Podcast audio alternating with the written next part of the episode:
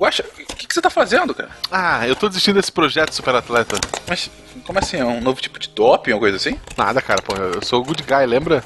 É, Então o que, que é isso? A nadadora Kate Ledeck, ela treinou pra imitar os movimentos do Phelps. E se tornou uma medalhista olímpica.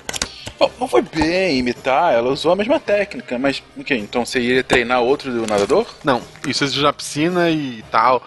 Eu pensei na coisa mais baixo orçamento, tá? Eu peguei todas as filmagens do Zen Bolt e tentei transformar o Tarek no novo Tarek Relâmpago. Caraca, mas cara, isso é um pouco impossível. Foi o que eu descobri, por isso eu tô encaixotando tudo. O Tarek nunca chegaria na marca de 10 segundos em 100 metros. Na verdade, ele chegou em 11 segundos, com 99% dos movimentos copiados. Caraca, sério? O que, que faltou? Sorri, eu não consegui ensinar ele a sorrir.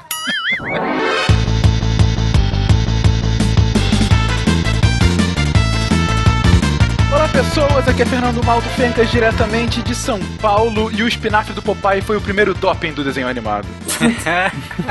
Boa. Wala Wala ouvintes, aqui é o Pena de São Paulo. Vai Belucci! Ele tá torcendo enquanto ele tá só gravando, Belucci, gente. faz esse ponto aí, caramba. A gente teve que pedir pro Pena diminuir a TV que tá complicado aqui, pra conseguir conciliar. Cara, eu não me aguento. Eu, eu tô gravando o SciCast vendo as Olimpíadas aqui. Eu gosto muito disso. Olá, queridos ouvintes. Aqui é Marcelo Rigoli de Porto Alegre e o meu doping é baseado em café, chocolate e ritalina. Basicamente o meu. Olá, ouvintes, aqui é a Bárbara de Brasília e vejam Gataca. Vai facilitar muito as minhas explicações. Por favor, vejam Gataca. Então parem tudo, vejam Gataca e voltem de noite. É, De noite. Se for de dia, vem ataca agora, quando acabar é a noite. Exatamente. Queridos ouvintes, aqui é o Tarek Fernandes de Anápolis e a abertura das Olimpíadas foi hipócrita e besta. Cara, continuo te odiando por isso. Sabe qual é a maior ironia? É o Tarek animadinho sendo azedo. Não, não, não. Ué, Não, não, Tarek, para com isso, cara. Você é o Grinch da Olimpíada, cara. Ele é o grande a- da vida. Tudo que a Copa não foi, essa foi, cara, de abertura. nossa, Foi... pô, que parâmetro, hein, Pena? Caramba. Foi o show da galinha pintadinha a abertura da Copa. Quer dizer que a da, da Copa foi honesta, então refletiu bem o, o país. Olha, só falando mal do Brasil já no início. Que beleza, Rigoli. Vamos lá. É ele, nosso querido separatista no grupo. Não, não, não. De Gaspar Santa Catarina, aqui é Marcelo Guaxinim e a gente se preparou tanto, tanto contra o Zika e deixou outros vírus chegarem, como a empatite que pegou a seleção brasileira. É, você viu no Twitter, hein? Eu também vi essa no Twitter, hein? Escrita por mim. Tá lá. Você está ouvindo o SciCast, porque a ciência tem que ser divertida. Somos cientistas. Nós somos deviantes. Nós somos semanais. É mais do que casters. Nós somos o SciCast. SciCast.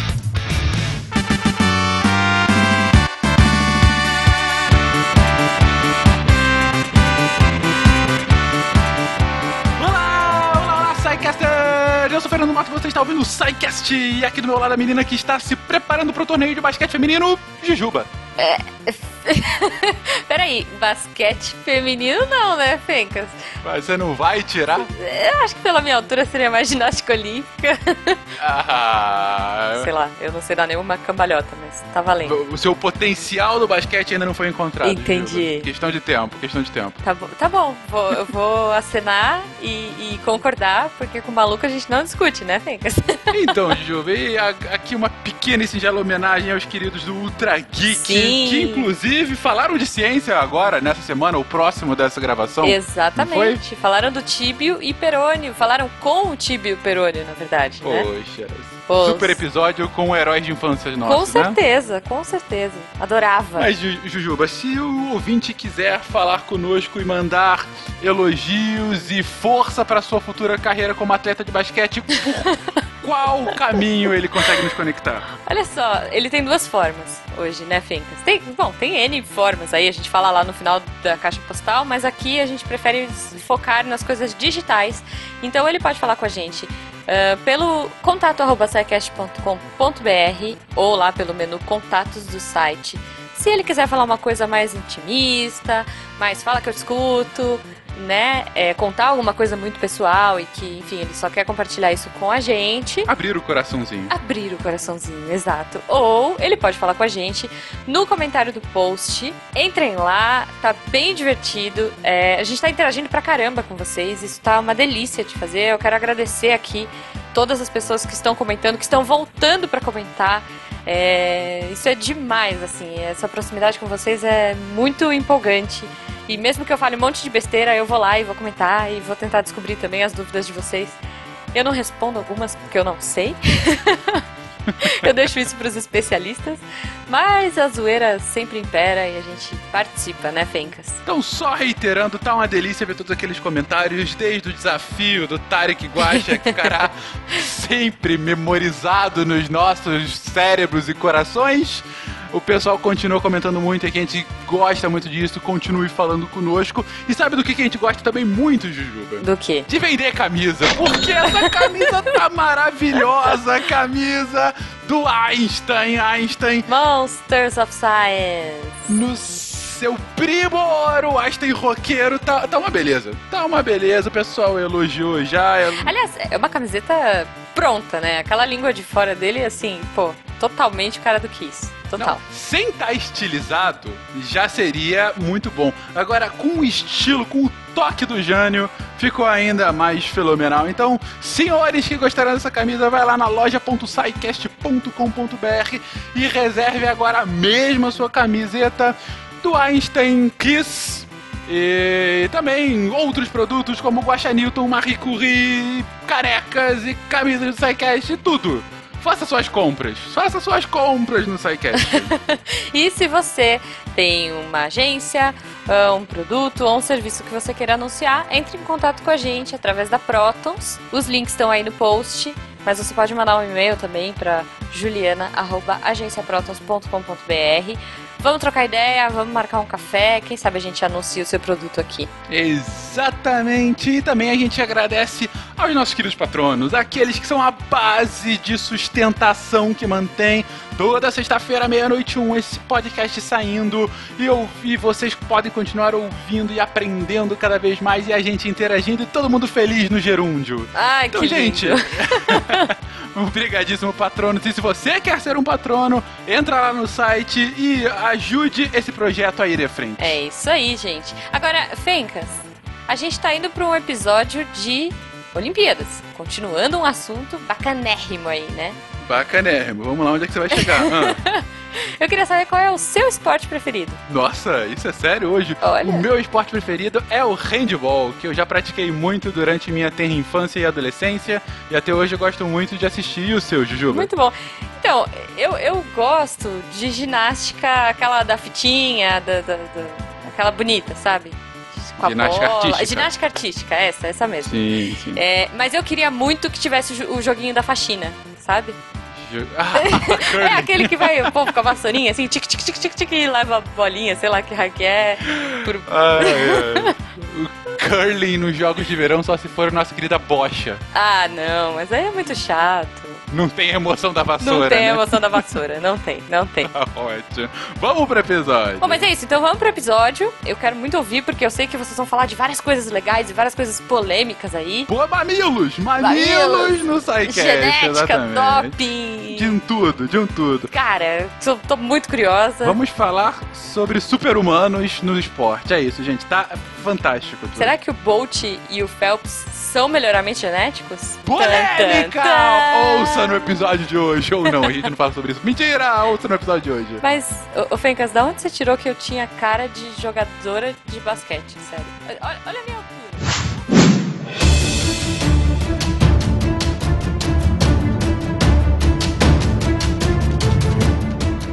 Nos últimos meses, às vésperas das Olimpíadas do Rio, o esporte mundial, em específico o atletismo, sofreu um grande baque com as evidências do uso sistemático de doping de atletas russos, incluindo a leniência, quase apoio de seu governo. A suspensão do país em diversos esportes e sua exclusão completa das Paralimpíadas trazem de volta a discussão similar quando dos escândalos de Ben Johnson e Lance Armstrong. Até que ponto drogas, tratamentos heterodoxos ou mesmo o uso de tecnologia oferecem vantagens injustas aos atletas que a eles se submetem em competições de alto rendimento? Qual o limite entre o competidor de altíssimo nível e o reles trapaceiro? Como planejar, desenvolver e transformar atletas em super-humanos? Chegue às suas conclusões hoje no SciCast.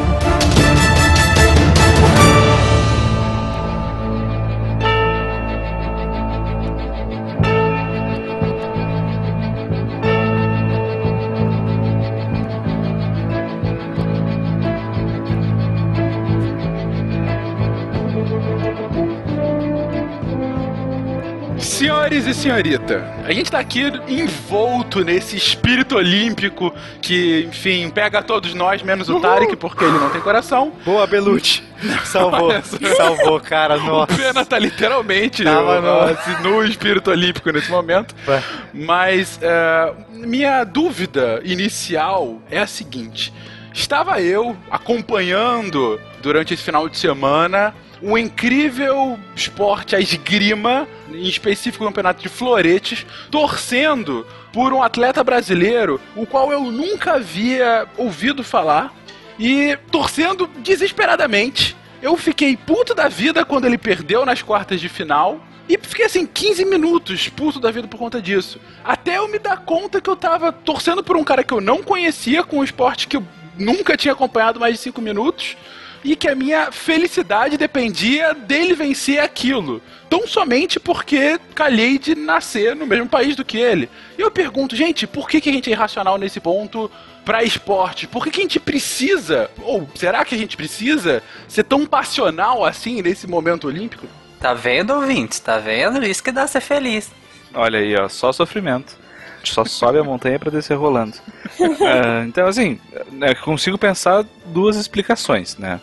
Tem a curta e tem a científica, né? A curta é aqui é Brasil, porra, e é isso aí. a longa é assim, a gente tem uma predisposição a querer participar de coisas. Tem vários experimentos legais em psicologia social que foram cancelados antes do fim porque a galera tava se matando ah, antes do fim. Big Brother? É, mais ou menos. Um que ficou mais famosinho, assim, foi num, naqueles summer camps dos Estados Unidos, em que eles dividiram as crianças simplesmente no lançar de uma moeda. Um era um time de uma cor, o outro era de outra. Nenhum deles se conhecia, não tinham afinidades. Mas no final de alguns dias de competições, os times estavam se matando para ganhar, né?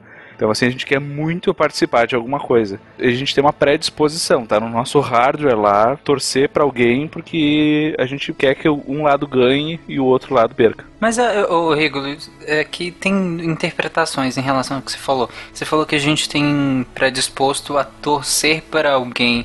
Mas é, você não se enquadra nisso, tá, Tarek? Você realmente não tá. Não Obrigado, como parâmetro. Mas tirando como população geral, que tem predisposição a torcer pelas pessoas, pelo bem das pessoas, quando você torce, você torce pra pessoa ou na verdade é um sentimento de grupo, de se sentir incluso num grupo de pessoas que torce pra aquela pessoa, ou pra aquele time, ou pra aquela nacionalidade. Entendeu? Porque eu vejo muito mais essa, essa predisposição às pessoas quererem estar num grupo que torce pra aquilo do que de fato torcer pra aquilo. Eu acho que isso tem a ver, Tarek, mas no caso do Fencas que ele citou, não se enquadra, porque ele tava sozinho ali, não é Fencas? Você não tava com grupo, você não tava com Mas ninguém. ele é brasileiro, É. entendeu? Não, então, ele é brasileiro, mas ele não precisava se enquadrar. Ele ter torcido do jeito que ele torceu e se frustrado com o cara do, do Florete. Não, aí eu acho que talvez foi um exercício de empatia, não de... Isso, é que assim, isso, por exemplo, poderia ser um- uma outra competição com outros países que não fossem o teu, mas se em algum momento, sim, tu chega no 0 a 0 tá? Tu vai cair para um dos lados. Seja porque, ah, mas aquele ali é mais baixinho que o outro, eu sempre fui baixinho, então ele vai ver agora os baixinhos vão se vingar e tal. Ou, ah, o outro usa óculos, eu sempre fui zoado por usar óculos, agora ele vai me vingar. Então, assim, tem várias coisas que fazem que a gente se identifique com aquilo. Tem, por exemplo, coisas de condicionamento vicário. É como se tu recebesse os reforços que aquele competidor tá recebendo, né? Então tu quer que ele ganhe, tu quer que ele vá adiante. Não, e se ele tá ganhando também, às vezes você, num exercício de empatia, Ele tá ganhando, ganhando, usando a técnica daquele esporte muito bem e ganhando por consequência disso, e ele perde. E aí você fica assim, caramba, por que, que ele perdeu? Naquele exercício de empatia de que ele estava ganhando e sofreu um baque, ou seja, uma frustração muito grande, acho que algumas pessoas introspectam essa frustração para si. É, ativa o que a gente chama de senso de injustiça. Né? Eu acho que a gente torcer, assim, tem um pouco de uma mistura da empatia, o efeito manada também, de querer fazer parte de um grupo e tal.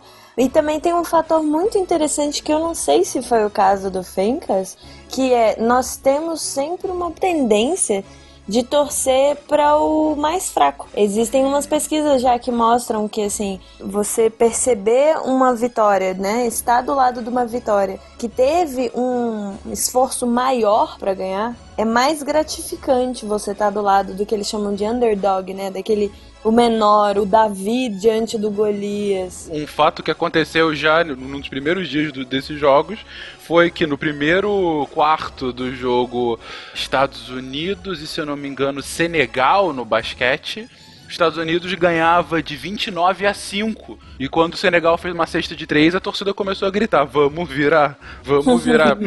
Muito por conta disso, né?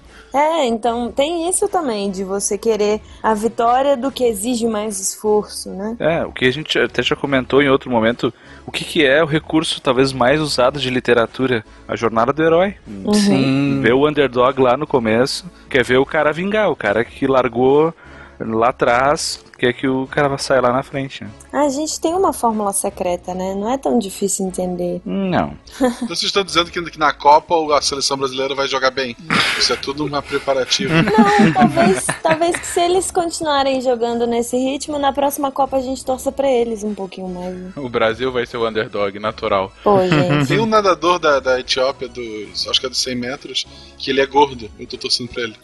Tem a goleira de handball da, de Angola, né? Chamada Bá. A Angola, ela venceu os dois primeiros jogos no handball feminino. Ela é gaúcha, hein? Puta que Começou as piadinhas do Rigolo.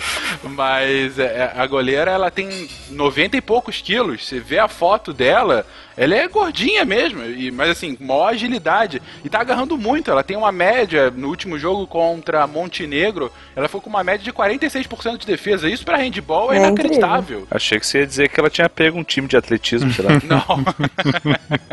Mas é, é, vocês viram o, o time do Egito de vôlei de praia nessas Vi. Olimpíadas? Também é o underdog e a galera torcendo muito, né? E muito legal, porque elas estão jogando de burca, né? Estão jogando com o, o hijab, aquele, todo aquele aparato. É, não Elas- de burca, elas estão completamente cobertas, né? Elas são com cobertas, né? Uma delas hijab. usa o hijab. E ali também já tem uma história por trás, né? Que pô, o símbolo delas estarem nessas Olimpíadas e podendo competir, mesmo, né? Com toda essa forma diferente do que a gente encontra, isso já traz uma afeição maior para a história dela. E aí a galera torcendo muito para elas, né? Sim. E aí, Pena, a gente tá falando aqui sobre o underdog de um ponto de vista daqueles que parecem ser ou de fato são menos favorecidos comparado aos atletas mais famosos ou de melhor rendimento e tudo mais. E aí eu pergunto pra vocês, gente, a gente consegue identificar qual o melhor tipo de corpo, de biotipo, qual o melhor fator que leva a pessoa a praticar aquele esporte, dependendo daquele esporte? Tem como ter essa parametrização e daí fazer uma espécie de seleção natural dos melhores esportistas? Assim, naturalmente os esportes fazem isso, né? Assim, não é que precisa ter uma seleção. O esporte faz uma seleção. Vou dar um exemplo da ginástica olímpica, que por muito tempo as pessoas ficaram pensando de que o esporte levava as meninas a ficarem pequenas, né? Porque você entrava muito cedo no esporte, antes de talvez se desenvolvido ainda completamente, de 4 anos de idade, você vai a menina para fazer lá a ginástica olímpica. E aí você vê nas Olimpíadas um monte de baixinhos, um, né? Quando você olha nos torneios de ponta, você só vê baixinho. O que, que aconteceu? Criou um mito de que, ah, o esporte deixa as pessoas baixinhas. A velha batalha Darwin e Lamarck. Né? Exatamente, a batalha Darwin e Lamarck. Então, quer dizer, o esporte está condicionando as pessoas a ficarem baixinhas? Ou será que as baixinhas se davam melhor no esporte, e, portanto chegavam nos ambientes de alto rendimento, conseguiam chegar nas Olimpíadas, né? E assim, tudo que hoje, né, as pesquisas que, que saíram sobre isso, é difícil fazer pesquisa sobre isso, não é uma coisa simples, porque é, muitos anos para se avaliar, muitos dados, é realmente complicado, mas até agora cientificamente não temos nenhum dado associando a falta de crescimento com o esporte. Dá mais a entender que sim, Darwin, né, levando para o Darwin, de que o esporte seleciona o biotipo baixinho e, e, do ponto de vista de biomecânica faz todo sentido, porque corpos menores têm força relativa maior. Isso é um fato bastante entendido já na, na biomecânica. Então, for, força relativa é interessante para ginástica porque você está erguendo o seu próprio peso. Você não precisa erguer um peso de duas toneladas, sei lá, alguma coisa grande, né, o levantamento de peso. Além do que, ossos muito grandes recebendo um grande impacto teriam a maior tendência de se quebrar, e tal. Exato, e tem a questão da alavanca também. A distância que você tem um centro de massa para o eixo de rotação, isso influencia muito. Então, uhum. corpos pequenos conseguem ter um giro mais rápido. É, enfim, então quando você entende a biomecânica do esporte, pô, tem vários fatores que fazem sentido você selecionar os atletas menores. Isso eu estou dando exemplo da ginástica olímpica. Quando você vai pegar na natação, é o contrário, né? Um teste para ser 100% teria que estudar uma menina que fez, voltar no tempo, dar um videogame para ela, voltar para o futuro e ver se sem praticar praticar ela, qual a altura que ela tem? Não, tem outras formas, mas é um negócio de anos mesmo. Assim, problema, né? Você poderia pegar uma amostragem enorme de pessoas que estão praticando lá na infância e comparar depois de 10 anos, sei lá, depois que elas passaram pela puberdade e tudo mais, quais que realmente ficou abaixo da média ou não. Mas você pode ir acompanhando fisiologicamente também, de questão de zona de calcificação, relacionada ao crescimento ósseo, tudo isso. Questão hormonal, você poderia acompanhar se essas atletas, desde pequenas, elas têm um reforço na produção de GH, por exemplo, que é o hormônio de crescimento. Seria uma das métricas. Eu acho que talvez o mais interessante fosse pegar gêmeos idênticos, um faz ginástica e o outro faz basquete. E daí daqui a 20 anos a gente vê o que acontece. Ou a gente usa a Xuxa para selecionar os baixinhos e. tá bom. Obrigado aí, galera. Estamos aqui para isso. Unidade. Unidade. Isso tudo que a gente está falando é o que a gente chama comumente de biotipo, né? É o tipo corporal e qual seria a vantagem desse tipo corporal para os esportes. A gente vê nitidamente que cada atleta de cada modalidade tem um biotipo diferente. O jogador de basquete nunca vai ter o tamanho de uma, de uma ginasta, por exemplo. E aí também foi legal que o Tarek falou que isso pode ser visto à luz da evolução, né? Porque é um produto da seleção natural. Agora, o que a gente quer conversar aqui nesse cast hoje é: esse biotipo é um produto da seleção natural e tal, mas o que faz os super atletas que a gente tem? Quais são os componentes desses super nadadores, super corredores, super ginastas, super saltadores? Esse biotipo ele é algo natural? O que, que é natural para os russos? Nossa. Então, o que, que é natural para os russos é ótimo. Porque o que cresce natural é planta, vocês já ouviram essa frase, né? Uhum. Ô, Bárbara, eu até pegaria um pouco antes, né, assim, que essa é a discussão muito legal. Assim, ela envolve vários ramos, né? Vai desde a ética do esporte até quais são os fins que você pode chegar, a imposição do meio, enfim, tem um monte de coisa.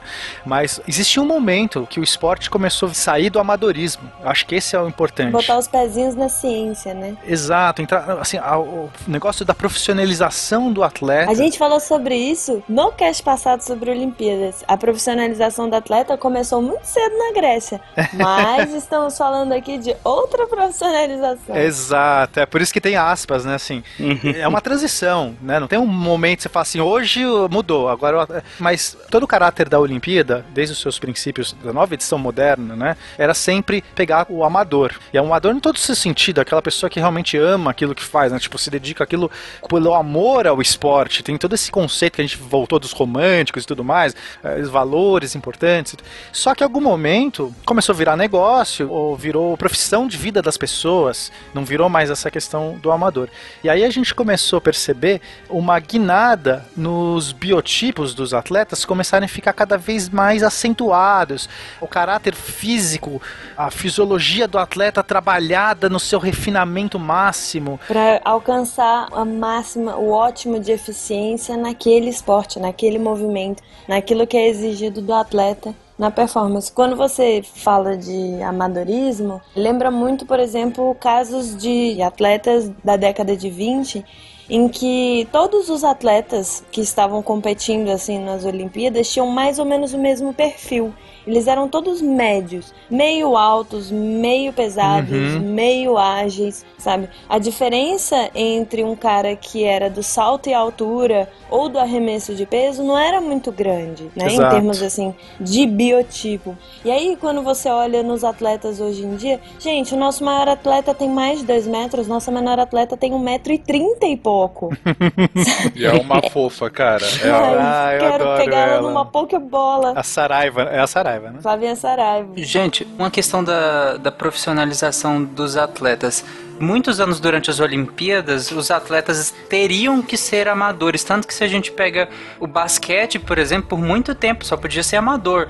Quando se profissionalizou, teve aquele Dream Team, né, do basquete, que aí sim eram jogadores profissionais que jogavam nas ligas americanas, que agora podiam jogar as Olimpíadas, podiam disputar as Olimpíadas. Então, até partindo da própria filosofia grega, ser um atleta não era uma profissão, não tinha que ser visto como tal. Tanto que tem aquela frase do Pierre lá que é, o importante seria competir, né? Aquilo não é para ser profissional. Então, partindo sempre dessa ideologia, isso só foi mudar tecnicamente recentemente. Só pra colocar isso, Tarek, talvez um exemplo mais claro brasileiro nosso é do Ademar da Silva, atleta do salto triplo, talvez um dos primeiros grandes nomes do atletismo nacional, medalha de ouro durante duas Olimpíadas. Ele conta que ele tinha recebido uma casa do presidente na época que era pra mãe dele, e ele teve que fazer a mãe dele recusar a casa porque isso poderia ser visto pelo COI como profissionalização. Uhum. E se ele recebesse como profissionalização, ele não poderia competir na próxima Olimpíada. E ele poderia, inclusive, perder a medalha dele. Então você vê, isso é uma mentalidade de 50 anos atrás. E hoje em dia, você não consegue imaginar isso. Um- uma mudança de mentalidade, Malta. Como que é o nome dessa atleta que ganhou no judô? A Rafaela. Isso, Rafaela é, Silva. é ela que é militar, né? Uhum. Ela, por exemplo, e vários atletas que, Pô, que são, mili Belucci. Que são militares. Desculpa, quebrou, ele quebrou o set, gente. Ele quebrou o game aqui. Desculpa, ô Tarek. Os ouvintes vão ter aí um live comments from the past.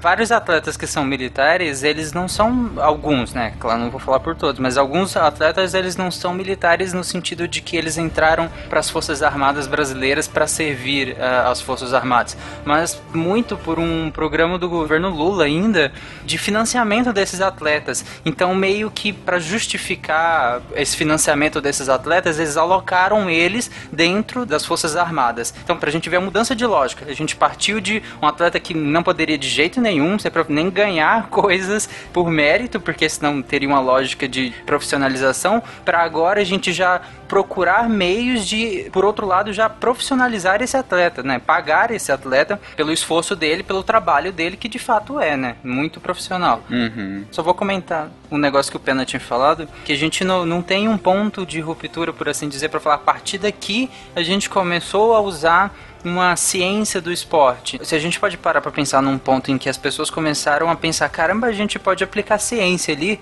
talvez o que muita gente fala seria a participação do Tom Burke, né, nas Olimpíadas de 1896, que ele chega para correr os 100 metros rasos, ele era um dos corredores, e ele usava uma sapatilha com pregos. E outra coisa revolucionária, por assim dizer, na, na participação dele, foi o ajuste de postura, porque você não tinha, é- era livre, né, a postura dos corredores na largada. E ele fez esse ajuste de postura em que ele inclinava, né, para frente e flexionava as pernas e assim daria um impulso maior na largada. Isso é interessante porque, claro que não foi nesse exato momento, mas com a contribuição dele, os atletas, os treinadores começam a pensar que a gente pode usar ciência aqui, a gente pode pensar em tudo, desde a postura do atleta, da vestimenta do atleta, da mentalidade do atleta, da, da, da estrutura que, que o atleta vai, entendeu? De tudo. O que eu entendi, Tarek, assim, é que teve um- uma mudança na forma de encarar o esporte, eu acho. O treinamento, até então, ele era muito baseado na tradição, muito baseado nos ensinamentos de quem já veio e já praticou, e não num pensamento racional, sistemático e empírico. De teste, que- né? É, de teste, que, sei lá, tu botava o atleta pra largar de diversas posições pra ver qual funcionava melhor. Não, antes era, não, mas eu aqui nos tomos dos jogos, né, sempre se saiu assim, né? Eu acho que teve um shift na maneira de encarar as coisas, eu acho. Essa profissionalização do esporte tem a ver com num primeiro momento, a seleção de biotipos mais adequados àquele esporte. Num segundo momento, ou ao mesmo tempo, a melhoria das técnicas, o refinamento das técnicas, como o Tarek colocou agora, de melhor posição para o impulso. O Rigoli colocou bem também de experimentação para melhoria do desempenho. Beleza. Só que ainda assim, a gente vê casos hoje em dia onde, por exemplo, você tem dos últimos grandes campeões velocistas nas pistas, a gente vê que a sua grande maioria são negros, enfim, a gente vê hoje o Bolt, mas mesmo antes, sei lá, Carl Lewis ou o Ben Johnson e toda a polêmica, né, em cima dele, são negros. Ao mesmo tempo, os grandes nadadores da história, hoje a gente tem o Phelps, mas mesmo antes dele, o Mark Spitz e o Bigodinho, enfim. Xuxa! Não, errei. Não, mas no Brasil, Gustavo Borges ou o Cielo, mais recentemente, né? São brancos. Por que essa separação tão, assim, negros sabem correr, brancos sabem nadar? Brancos Homens sabem brancos enterrar. sabem enterrar? Exatamente. É assim, é lógico que quando a gente fala sobre isso, a gente entra num setor sensível, né? De, de fazer uma divisão racial. Pode trazer. Polêmica! É, isso pode trazer uma discussão meio complicada, pode dar bases para preconceito, eugenia e tal. Mas não é sobre isso que a gente quer falar. Não é um melhor do que o outro. São dados que mostram que um perfil pode trazer vantagens acima de outros perfis. Não necessariamente todos os corredores bons são negros. Tem muitos corredores bons brancos e muitos nadadores bons negros. Mas um estudo feito na Universidade de Howard mostra, eles fizeram medições de vários atletas, né, de várias eh, etnias diferentes, medições físicas de comprimento, peso, onde é o centro de gravidade de cada atleta. E o resultado foi um perfil físico, por exemplo, de forma geral, os negros tinham mais perna do que torso. Isso significa que o centro de gravidade deles é deslocado em relação aos caucasianos, que têm mais torso do que perna, ou seja, perninhas curtas e um corpão. Você diz em tamanho, né? Em tamanho, em comprimento Não, tipo, tem três médio pernas. mesmo. Tem mais pernas. Não, em média de comprimento A gente vai mesmo. voltar para as três pernas, em é isso? Momento, eu acho que, bom, deixa pra lá, né? Os negros têm realmente mais pernas. Os- Rigoli, por Ai, favor, não se Deus. manifeste. E o estudo foi feito entre é, soldados, né? Então, uma forma bem controlada de você fazer esses testes. E aí, fazendo essas comparações, eles percebem que o tipo físico dessas pernas mais compridas, um centro de gravidade mais deslocado, trazia vantagens para corredores. Enquanto, se você tem um torso maior, um- uma envergadura maior, isso te dá uma vantagem relativa no desempenho de esportes aquáticos. Quer dizer que se você for negro, você nunca vai nadar bem, nunca vai ganhar um- uma prova de 100 metros? Ou que se você for branco, você nunca vai ganhar a maratona de São Silvestre? Não. Mas são aquelas coisas do tipo físico, favorecer e tal. A gente vai ter essas características específicas fisiológicas que vão ser benéficas para dados tipos de esporte, certo? Sim, claro. Tá, até aí ok. E certos tipos de características são mais predominantes em certos grupos étnicos, é isso? Exatamente. Tá, então a questão não é o grupo étnico em si, mas sim que essa característica é mais propensa a aparecer nesse em dado grupo étnico. Exatamente. Então não é uma questão propriamente racial, mas sim De característica e de estatística, praticamente, de Sim. incidência dessa característica dentro de uma população. exatamente. Eu sempre achei que fosse mais questão, assim, de até de, de uma parte financeira. Tipo, na África, principalmente nos países mais pobres, correr é só correr. Tu não precisa de uma estrutura muito grande. Então, eu acho que eles veem muito o atletismo como uma forma de, de eles saírem daquela pobreza, deles avançarem, por conta de que é muito fácil estar treinando para esse esporte. Do que cavar um buraco, fazer, botar água e separar em raia e. Mas por exemplo, Guaxa, olha os, os atletas de lançamento de peso e de disco. Ninguém vê esse esporte, cara. Pô, é o esporte que eu praticava. Todo mundo tem- vê. Não, ninguém vê, cara. Ah, Mas assim, o, o aspecto socioeconômico obviamente vai interferir. Não existe tipo físico ligado à etnia e tal que vai interferir na equitação, por exemplo.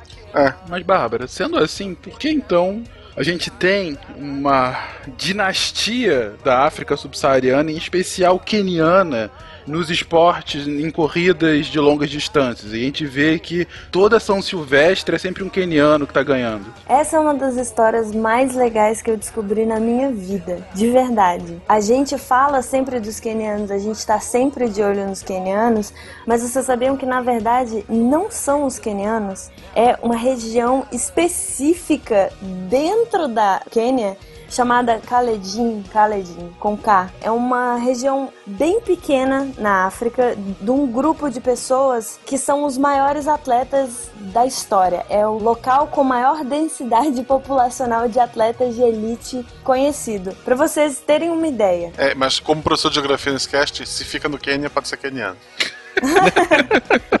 Sim, mas assim, não são todos os quenianos que não são todos os quenianos que têm esse desempenho incrível que essa vila tem. Para vocês terem uma ideia, em 2011 tinham 17 homens na história dos Estados Unidos que conseguiram a marca de 2 horas e 10 numa maratona, né? Isso significa mais ou menos 4 minutos e 58 segundos a cada um quilômetro e meio, sabe? É um ritmo muito alto. 17 homens na história dos Estados Unidos conseguiram essa marca. No mesmo ano, 32 homens dessa região de Kaledin conseguiram essa marca. E o que que tem lá? A água é batizada? Esse, essa é a grande questão. Os lugares são muito longe um do outro. Tipo, o cara que é na padaria tem que correr lá embaixo. Então, essa é a grande questão. As pessoas tentaram entender o porquê e acharam que era, tipo, alguma coisa química nas árvores.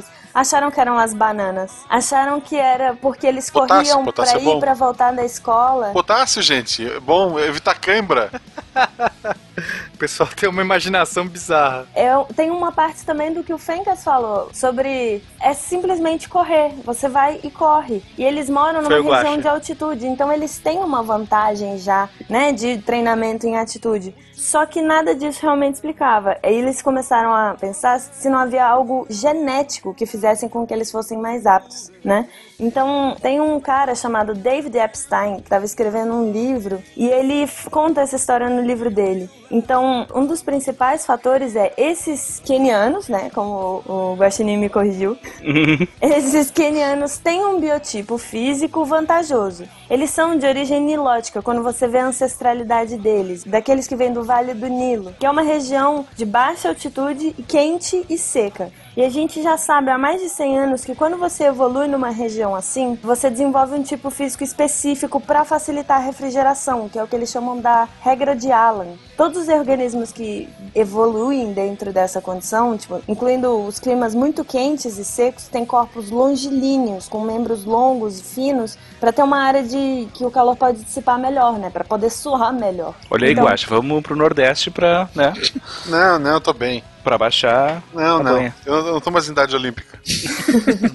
Os atletas têm as pernas e as canelas, os, os membros extremamente compridos e finos. Sempre a gente de novo, por favor.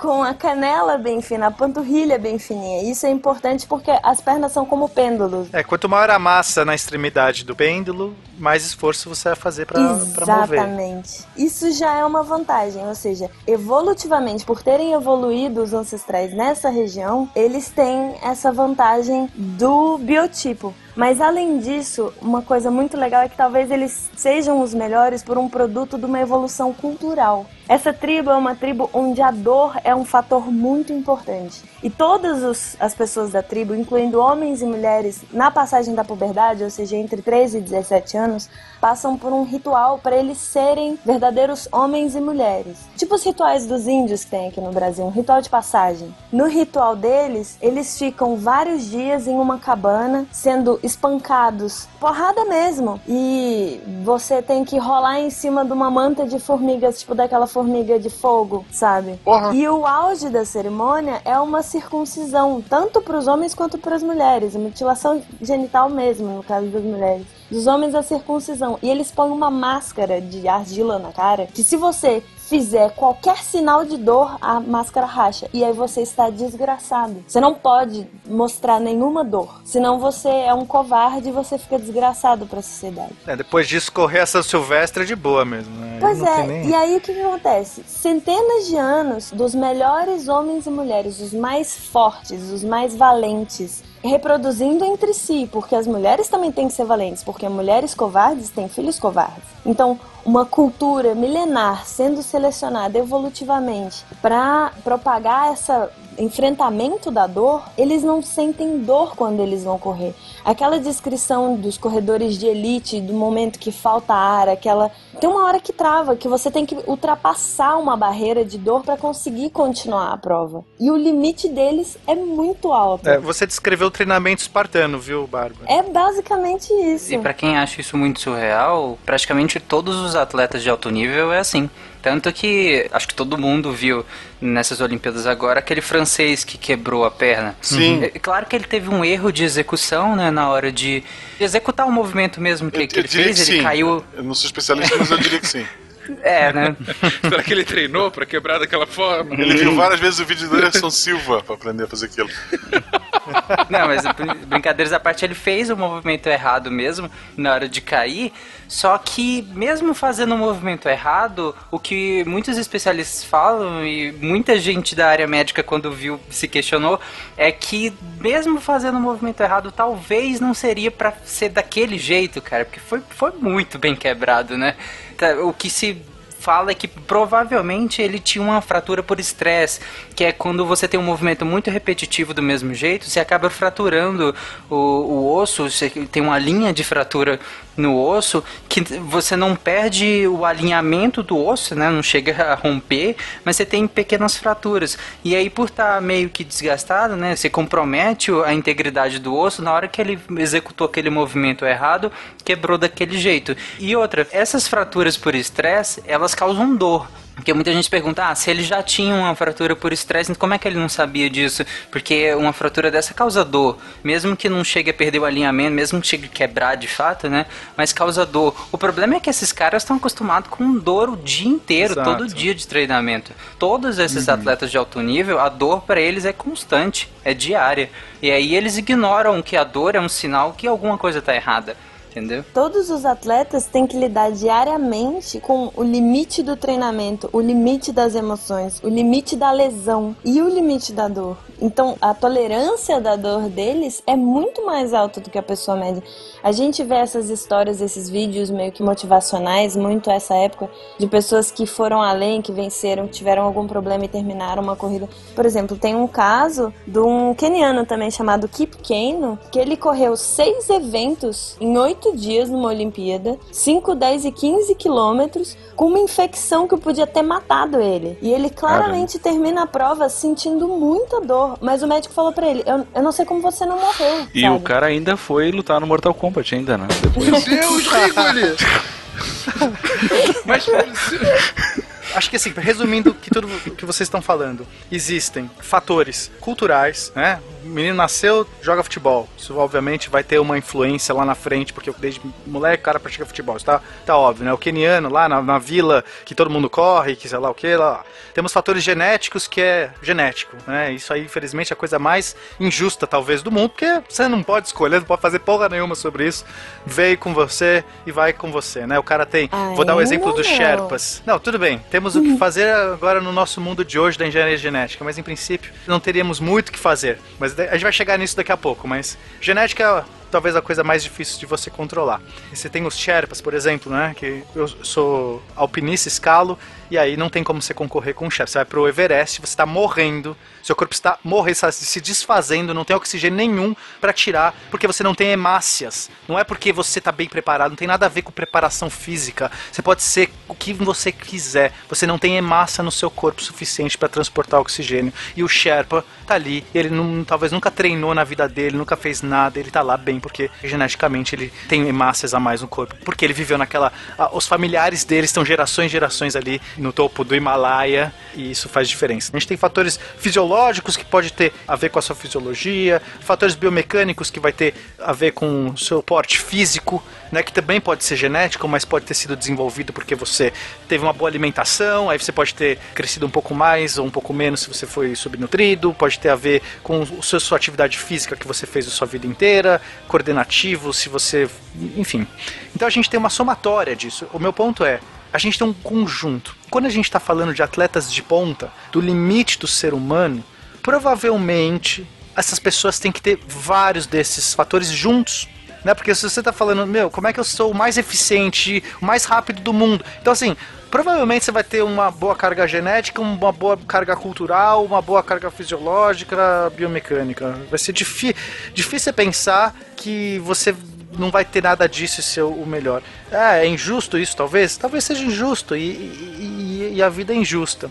Né? Mas o meu medo, o meu Boa, medo é a gente não, mas, mas é, é a mesma coisa de você pe- pegar essa ginasta, a Flávia Saraiva, e querer pôr ela como velocista. Ela pode ser o sonho da vida dela ser velocista. Gente, ok. Mas ela não vai ganhar do Usain A Bolt. Disney me ensinou que sim. E por mais que ela, assim, sabe, ela pode fazer o que ela quiser, pode pôr implante genético, não, interessa. hum, Ela- é, mas aí a gente tem um grande trunfo que é a engenharia genética e a tecnologia, E né? as armas de fogo. Não, tudo bem, se ela usar um carro, ela ganha. Aí, Coisa que já aconteceu, viu? Não, então, vamos lá. Aí a gente pode, né?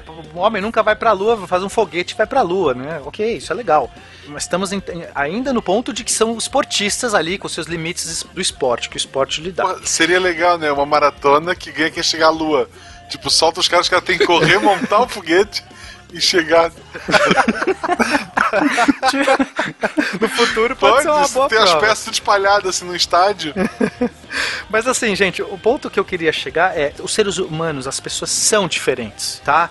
É a mesma coisa de você falar um negro exposto ao sol. Obviamente vai ter uma resistência maior do que um albino, tá? E não adianta ser.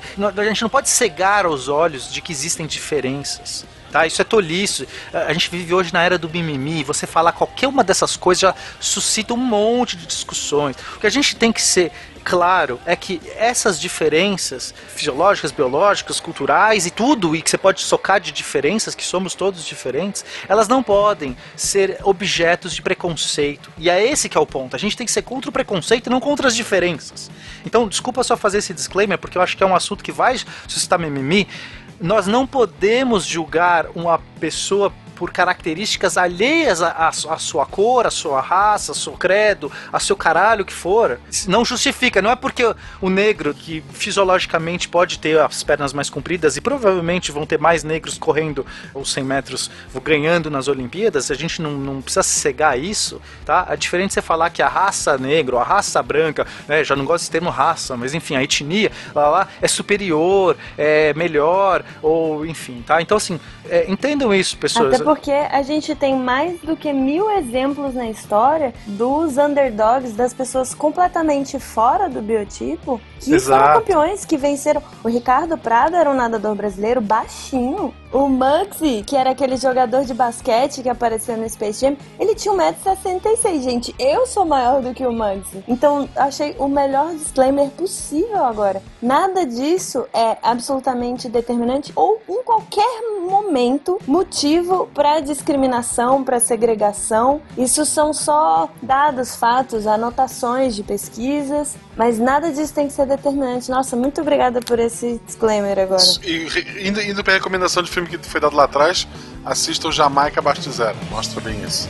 Que é baseado numa história real, apesar de ser divertido. Histórias reais não são divertidas.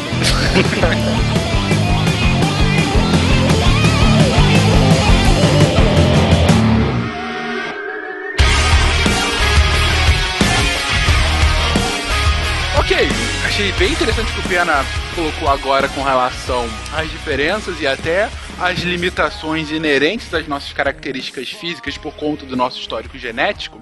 Mas como foi bem colocada, a Flávia Saraiva poderia ganhar uma maratona de carro. É claro que não vai chegar a esse exemplo tão bizarro, ainda como o Tarek tenha falado, isso já tem acontecido no passado, a gente já tem casos de maratonistas que é, competiram carona. pegando uma carona e é pra chegar mais na frente, mas acabaram sendo desmascarados, ou não, né? Talvez outros tenham feito e não foram desmascarados, a gente nunca soube, enfim. Tem aquele de filme dos gêmeos. Um gêmeo começa a corrida, se esconde e um outro termina. Pois é, é uma, sempre uma possibilidade. Mas o ponto a ser falado aqui é que, não nesses casos bizarros, mas a gente tem sim um melhoramento sensível da performance a partir do uso da tecnologia. E um dos casos que ficou mais emblemático recentemente, e bem recentemente mesmo, ah, até a última Olimpíada continuava sendo grande assunto a ser falado, era aquele caso dos super maiôs, né? Não sei se vocês se lembram, ouvinte, mas os super maiô eram aquelas roupas de nado. Macacão, né? Isso, que além de diminuir o atrito com a água, eu acho que o principal ponto dele é que boiava mais, né? Ele ficava com uma melhor flutuação na água e daí conseguiria melhorar a postura dele pro nado, né? Em 2010, ou seja, né, no ciclo olímpico passado de Londres, ele já havia sido proibido, mas continuava suscitando a discussão por conta de alguns recordes, né? Que você tinha, era bem legal, olha só, é o primeiro recorde depois do Super Maiôs, né? Porque foi um negócio tão emblemático que os tempos caíram tanto que parou de valer tanto, né? Assim, ah, não, é recorde mundial, mas foi com Super Maiô. Só para ilustrar esse caso, nas Olimpíadas de Pequim, né, em 2008, 96% das vitórias dos atletas foram de atletas usando o Laser Racer, que é esse maiô aí da, da Speedo. E 23 das 25 quebras de recorde também vieram desse traje. E a gente teve recordes que não baixavam há seis anos em um período de quatro meses baixaram quatro vezes. Então assim, fica claro realmente que o maiô tinha um- uma eficácia, né? Não era só um placebo ali. E aí eu tava conversando sobre isso com a minha mãe, minha mãe foi professora de natação, eu falei que ia falar disso no cast hoje, ela falou, fala pra eles que o Phelps não usou o super maiô, viu? Então, mãe, gente, tô avisando, o Phelps foi um dos que não bateu o recorde com o super maiô, tá bem?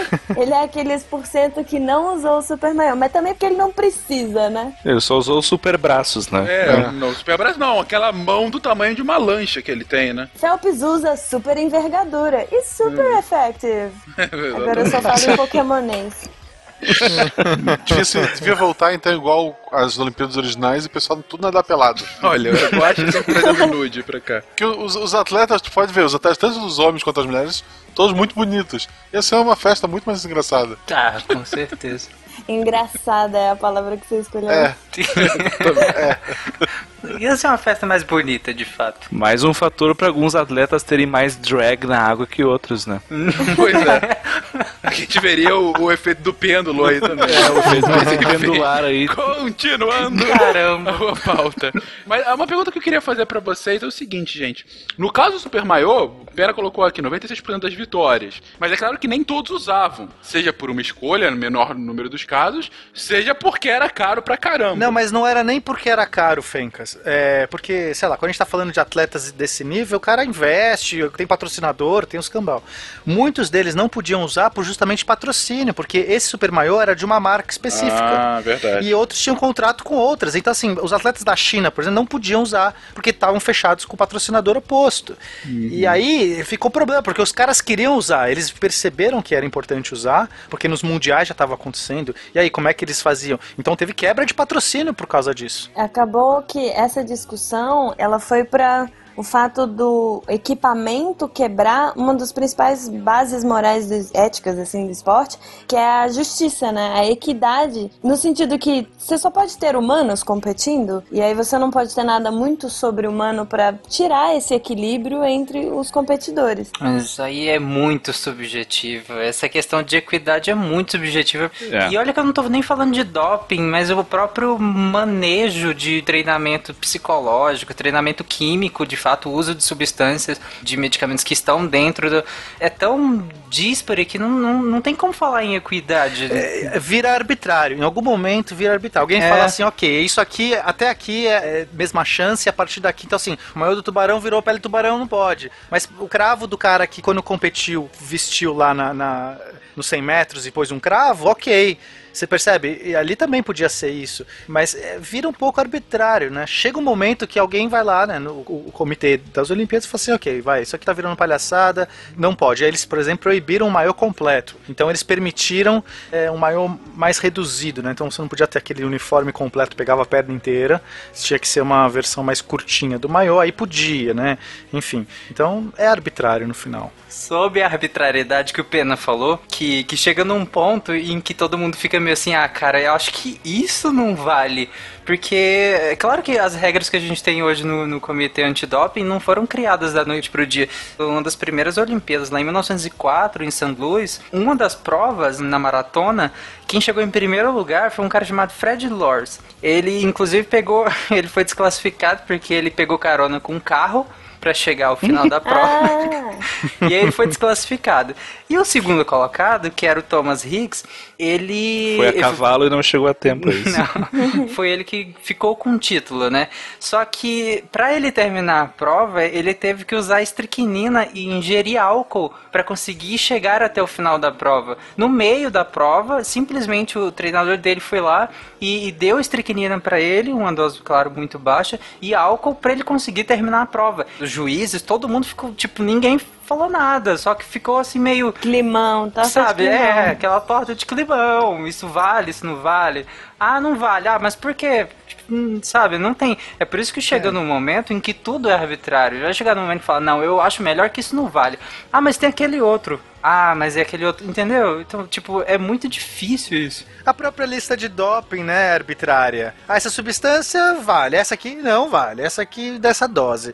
Chega um ponto também que é tudo arbitrário, ainda mais quando é a engenharia química que a gente tem, que surgem novas substâncias ou eles isolam novos componentes. Toda Olimpíada tem doping. A questão é que a engenharia química tem que estar à frente do comitê de doping. É isso tá, desculpa falar isso da forma mais fria possível, mas o que as engenharias químicas desses países, e quanto mais rico o país melhor, estão fazendo é isso. Ou você acha que todos os atletas não têm doping? Claro que tem, gente. É, inclusive a, a Sharapova, a tenista, né, que foi suspensa recentemente, ela tomava um, um composto, que é o medônio, que ele foi desenvolvido lá na década de 70. Ele era usado como medicamento coadjuvante no tratamento de doença cardíaca e neurodegenerativa. E ela usava, já fazia uns 10 anos que ela usava isso. E aí, à medida que foi evoluindo as diretrizes, não, isso não, não vale, porque ele melhorava muito o aproveitamento energético, né, da quebra de carboidrato e promovia também uma recuperação pós-treino. Né? Então ela se sentia muito melhor pós-treino do que outros atletas. Além do que, tinha um efeito muito interessante, esse mildônio, que era melhorar a memória motora, que isso para um atleta olímpico é extremamente importante, né? Os movimentos de um atleta de alto nível olímpico, a maioria, eu arriscaria dizer que a maioria dos movimentos são involuntários, você reage. Então é muito importante para eles ter uma memória motora muito aguçada. E esse medicamento promovia isso. E esse medicamento é da década de 70, faz uns 10 anos que ela usava isso, inclusive. Entendeu? Pra vocês verem que, que as coisas vão evoluindo à medida que elas vão acontecendo. E é muito difícil, o ponto que você diz que aquilo pode ou não. E o que, que aconteceu agora com os atletas russos, gente? Vocês sabem qual foi exatamente o ponto? Que tipo de substâncias eles estavam ingerindo? Por que, que causou esse auê todo agora, entre aspas, às vésperas das Olimpíadas? Que até a Paralimpíada deles foi banida, né? Eles usaram a palavra. Foram, foram banidos das Paralimpíadas por conta disso. E só um parêntese, o doping nas Paralimpíadas ainda é mais complicado, ele fica ainda mais subjetivo, porque muitos dos atletas precisam de uma série de substâncias, até porque têm doenças congênitas e precisam fazer controle, por exemplo, de pressão arterial e tal, pelo algum problema relacionado à condição que eles têm. E aí você vai proibir a substância do atleta? É, fica ainda mais subjetivo, né? Voltando aos russos. O que aconteceu no caso dos russos foi que vazou, né? Que saiu um escândalo que foi vazado pela uma atleta, Yulia Russanova, e o marido dela, Vitaly Stepanov. Eles abriram a boca e contaram que, na verdade, ela usava. O marido foi contra e falou que ia botar a boca no trombone. E aí ela foi pega no doping. Ela era atleta dos 800 metros rasos. Ela foi suspensa por dois anos, né? E quando ela foi suspensa e tal, ela voltou atrás e junto com o marido dela, eles contaram para um repórter alemão e, e, revelaram todo o sistema russo de delação premiada. De, então. É uma delação premiada estavam vendo muito a Lava Jato, se inspiraram e acharam uma boa ideia contar. Falaram que era um doping institucionalizado pelos russos, inclusive endossado pelo governo russo. Um documentário chama Top Secret Doping, né? Quem tiver afim de assistir pode procurar. E assim, tá bombando ainda e derivou, né? E agora estão falando dos chineses. É, então, assim, os atletas russos foram banidos aqui das Olimpíadas do Rio, a não ser aqueles que conseguiram passar por um, uma averiguação bastante rigorosa para ter certeza de que não estavam nesse programa do doping. Então, por exemplo, na ginástica olímpica, a Rússia conseguiu competir trouxe as suas meninas porque elas tiveram que passar por toda essa averiguação. Mas todo o time mais. de atletismo que foi o alvo das principais denúncias não veio. Tanto que a maior competidora do salto com vara, que é Isibaeva, que é a grande rival da brasileira, tá fora dessa Olimpíada. Não, não, não. A brasileira é grande rival. Desculpa, gente, é porque, né, perspectiva. O que aconteceu politicamente é que, com o descobrimento desse doping, era isso que eu tinha perguntado, pra gente ter uma noção do que, que havia acontecido, o COI ele foi muito pressionado pela Federação Russa, porque num primeiro momento cogitou-se a fazer o que foi feito nas Paralimpíadas, que seria eliminar toda a delegação russa, e justamente por conta dessa pressão e por conta da força que tem a Federação Russa, historicamente a União Soviética sempre disputou com os Estados Unidos, vencendo inclusive no quadro de medalhas, e continua sendo uma das cinco maiores forças do mundo. Acabou que o COI meio que lavou as mãos e deixou que as próprias federações dos esportes decidissem se os russos poderiam ou não competir. Porque o COI, na verdade, é uma confederação de federações dos esportes olímpicos, né? E aí o atletismo baniu, ah, tiveram outros esportes que baniram. Eu lembro que na natação teve uma, uma disputa grande, alguns atletas russos foram banidos, depois voltaram. Então, assim, depende do esporte. Mas o mais emblemático, e que vai ter maior repercussão, sem dúvida, é no atletismo. O COI passou a batata quente pra frente. Exatamente, foi isso mesmo. Tem um caso que, que tem tudo a ver, está acontecendo na China. Tá? Nesse exato momento também estão desmascarando esse mesmo esquema. Só que é mais difícil na China, tudo mais complicado, né? É, Mas o que aconteceu? A atleta Yi Wen, eu não sei se essa pronúncia é correta, me desculpem, que é a atleta dos 400 medley, ela nas Olimpíadas de Londres, ela cravou um recorde assim que para muitos foi considerado impossível, que realmente era uma coisa absurda. Por conta disso começou a levantar todas essas suspeitas de doping, né? E uma pressão grande começou a acontecer do comitê dentro da China para averiguar. E a China se protegendo, né? Porque a China tem toda uma proteção já natural deles. Fizeram a muralha, tudo. É, fizeram até uma muralha. E aí eles começaram a tentar abafar tudo, né? Da mesma forma como na Rússia e da mesma forma como nos Estados Unidos existe um doping institucionalizado, tá? Estou falando aqui, desculpa se a gente pode falar a verdade, vamos falar a verdade. Aí o que acontece? Agora nessas Olimpíadas do Rio, ela fez um tempo 17 segundos a mais, pior do que o tempo dela. Né? Obviamente ela teve que parar por conta dessa investigação toda, ela teve que parar tudo, teve que entrar nesse novo ritmo aí para não ser pega e tudo mais. Então tá claro, né? Fica claro. E outros atletas, né? Isso está se estendendo para vários atletas. Em março agora, seis atletas também falharam nos exames antidoping e o laboratório lá de Pequim perdeu o certificado da Agência Mundial de Antidoping. Então assim, é, é muito sério o que está acontecendo. Eu fico feliz que essas coisas estão sendo desmascaradas, mas eu fico triste porque infelizmente essa é a parte ruim, né? Como eu estava falando, tem uma parte boa da profissionalização do esporte, tem uma parte ruim. E o atleta muitas vezes vira uma vítima. Não tô falando que todos são, tá, gente? Mas muitas vezes vira uma vítima do sistema. E, né, teoria dos jogos, a gente pode aplicar a teoria dos jogos, você não tem o que fazer, ou você não é mais atleta, porque se seu vizinho usa, se o vizinho do vizinho usa, se todo mundo tá usando e seu tempo tá pior do que todos, você não tem o que fazer, ou você fala, eu não vou entrar nesse esquema e deixar a minha carreira, minha vida e tudo mais, que é a única coisa que eu me preparei a vida inteira pra fazer, ou você usa. Porque o atleta passa a não ter índice. Vai ter muita gente melhor que ele. Ele para de competir nas grandes ligas porque ele não tem índice, perde patrocínio, né? É uma barbárie, gente.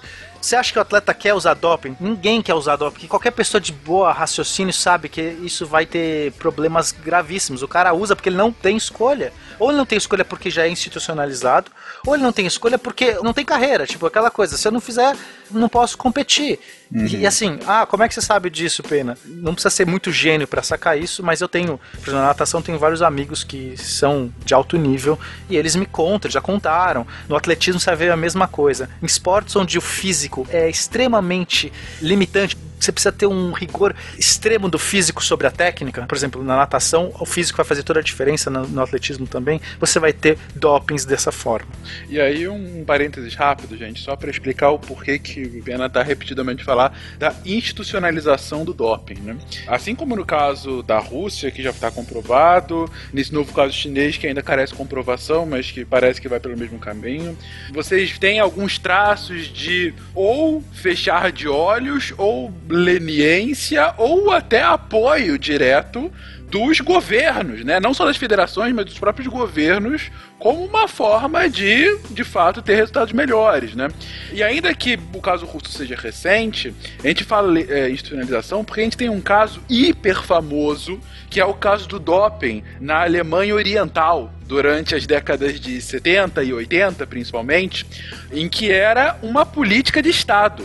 Eles usavam drogas, em especial testosterona, nos seus atletas para ter resultados superiores. E assim, a medida, quando eu digo que é política de Estado, era conhecido como o Plano de Estado 1425. Ou seja, era algo institucionalizado. Eu estou aqui produzindo superatletas. Isso é institucionalização. Isso era tão claro que a gente tem a cultura pop se aproveitando disso e fazendo filme, que nem no Rock 4, que o Ivan Drago Exatamente. tinha toda a equipe técnica, aqueles super cientistas, e usava anabolizante. Enquanto o Rock tava lá cortando tora de madeira. assim. é um enaltecimento do esforço do atleta, da humanidade do atleta, para não virar aquele atleta sobre-humano sem a parte da humanidade, que a conquista dele faz parte da humanidade dele, versus o super elaborado, o super criado em laboratório, o mutante de laboratório, o super especial químico e Ivan Drago, né? Russo. Unidades. Unidades. Bom, eu falei agora de testosterona, vocês comentaram de outros tipos de doping que são possíveis para melhoria do desempenho, mas diferentes esportes demandam diferentes tipos de melhoria. Que tipo de doping, de fato, a gente conhece? Quais são os mais comuns utilizados no esporte? Café? Não, essa é ciência, desculpa. Coitados, café, esse é, esse é o diário nosso. Em relação ao doping químico, a gente pode pensar em, primeiramente, estimulantes, que seriam basicamente para reduzir fadiga, né, vai te estimular ao exercício físico e assim produzir adrenalina que também te estimula a ação ao exercício físico. A gente tem como exemplo na Olimpíadas de Roma em 1960 que teve um atleta na prova de ciclismo que morreu por in- injetar anfetamina antes da prova. Foi tanta anfetamina que ele morreu durante a prova. É um exemplo do uso de estimulantes nesse tipo de prova. Teve um caso também que eu acho que mais conhecido aqui, que é do Mauro alguma coisa, que é um boxeador argentino que injetou cocaína na mão porque a mão dele tava doendo e aí ele injeta cocaína pra parar a dor. E ele ganhou a luta depois, né? Será que foi por causa disso? Não sabemos. Mas é. Obrigado pela vozinha. Obrigado pelo mistério envolvido. No... Será? Jamais saberemos, hein? Não vou conseguir dormir hoje pensando nisso. Pois é, Vai, pensem aí. Se você acha que sim, ligue 0800. Se você- Mas avançando, outro tipo que são seriam os narcóticos analgésicos, né? Que é basicamente diminuir a dor. Como nós falamos, os atletas eles convivem com a dor, né, diariamente, mas durante as provas, quanto menos dor, mais você consegue avançar no exercício. Então eles usam esse tipo de, de medicamento para diminuir a dor. Outro que são os mais conhecidos, que são os esteroides anabolizantes. E a gente tem o caso daquele russo, alterofilista, que foi ouro nas Olimpíadas de 68, que ele estava erguendo aquela barra de 160 quilos e rompeu um músculo das costas e caiu em cima dele, ele ficou paralisado. Ele fazia uso de esteroides anabolizantes. Os esteroides anabolizantes servem basicamente para aumentar a força muscular, né? Testosterona entra aqui também, Tarek? Sim, sim. Inclusive os anabolizantes eles simulam a ação da testosterona, né? Que é o hormônio masculinizante. Eles mexem no componente celular e a célula absorve mais água e outros componentes e acaba inchando o músculo, promove o aumento das fibras musculares também. É uma série de reações que propiciam o aumento da massa muscular e da força também. Outra classe também importante são os diuréticos, né? Que eles dificultam a investigação na hora do exame antidoping, né? Por exemplo, teve um alterofilista canadense que no- antes dos jogos, se eu não me engano, de Seul, que ele aplicou na própria ah, bexiga a urina de outra pessoa. Ele na injetou hora- mijo nele mesmo, só pra quem não entendeu. Exato. e, e aí, na hora do exame antidoping, né, não vai apontar nada. Isso não é exatamente um diurético, né? Não, não é. Aí outra maneira que você ingere. é só nojento. É porque tem a ver xixi, diurético, peguei como exemplo. Mas você pode usar o diurético para dificultar a investigação. Deixa eu falar uma coisa que acontece muito também, já que você falou de xixi. Existe o esquema de você trocar a urina. Isso é Sim. muito sério, isso acontece muito, gente. Ué, na Rússia, o sistema da Rússia era assim, eles trocavam o potinho. Exato. É, se suborna lá o fiscal, não sei o que, e você troca o potinho, porque tem que ter alguém que vai né, garantir que o potinho é seu mesmo. Então é muito mais fácil subornar uma pessoa que às vezes já tá no esquema.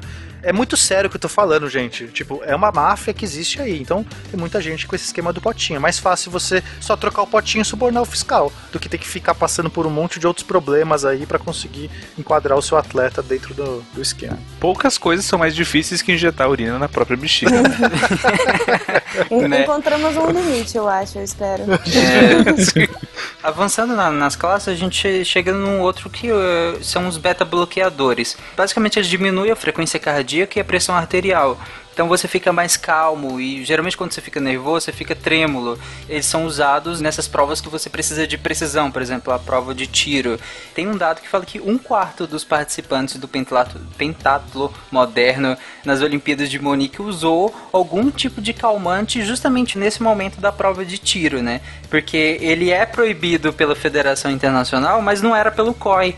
Então acabava que eles usavam. Outros ingeriam álcool mesmo, que também servia. Eles ficavam mais calmos na hora e eh, diminuir os tremores, né? Pra aumentar a precisão na hora do tiro. Gente, só pra vocês terem uma noção, o pentátulo moderno tem o final da prova são corridas em que quando você dá uma volta, para, tem que atirar. E se você perde, se você erra o tiro, você tem que andar mais do que os outros. Então, assim, você tá desesperado correndo, aí você tem que parar, focalizar, você maluco pela adrenalina, acertar o alvo. Então, assim, é um negócio extremamente complexo. Isso é moderno onde? Mais adiante eu vou comentar que isso foi substituído por algumas técnicas bem interessantes que envolvem vários treinamentos e, e equipamentos, inclusive. Mas a ideia é a mesma, a mesma função do beta-bloqueador, só que a gente treina o atleta para fazer isso sozinho. Na trave, é, é tipo isso. Fica o mistério.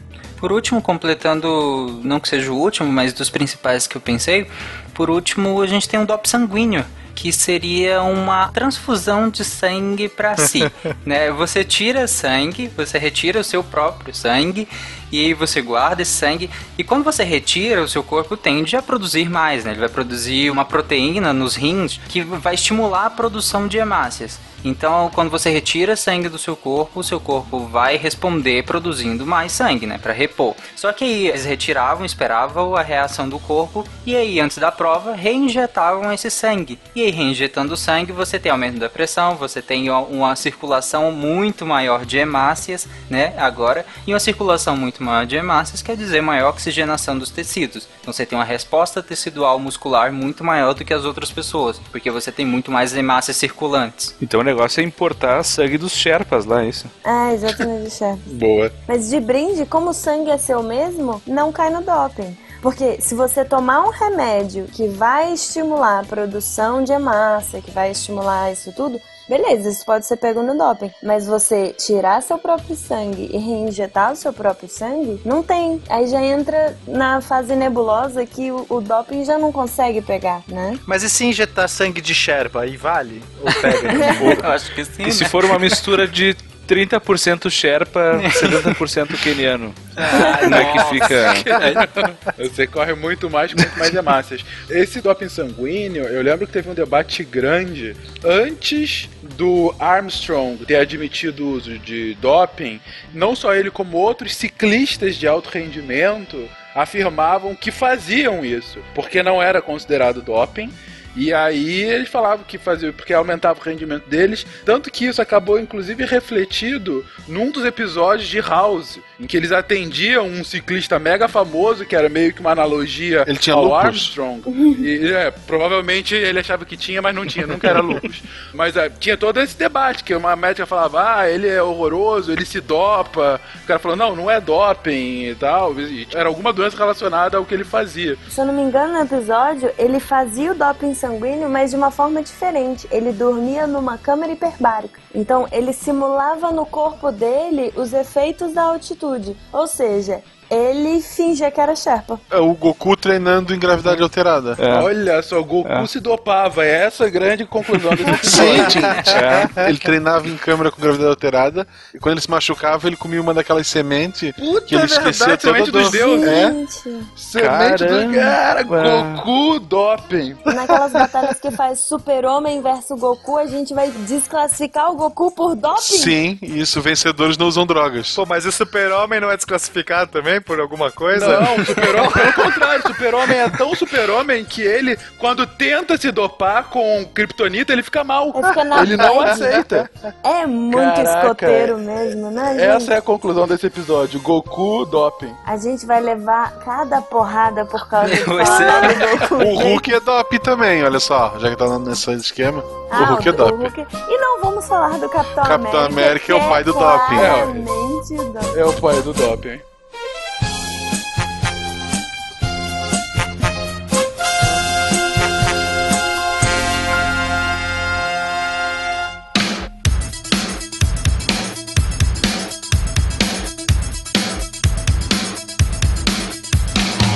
Mas se o Goku era um dopado, o Gohan já nasceu bem, porque ele tinha doping genético, Tarek?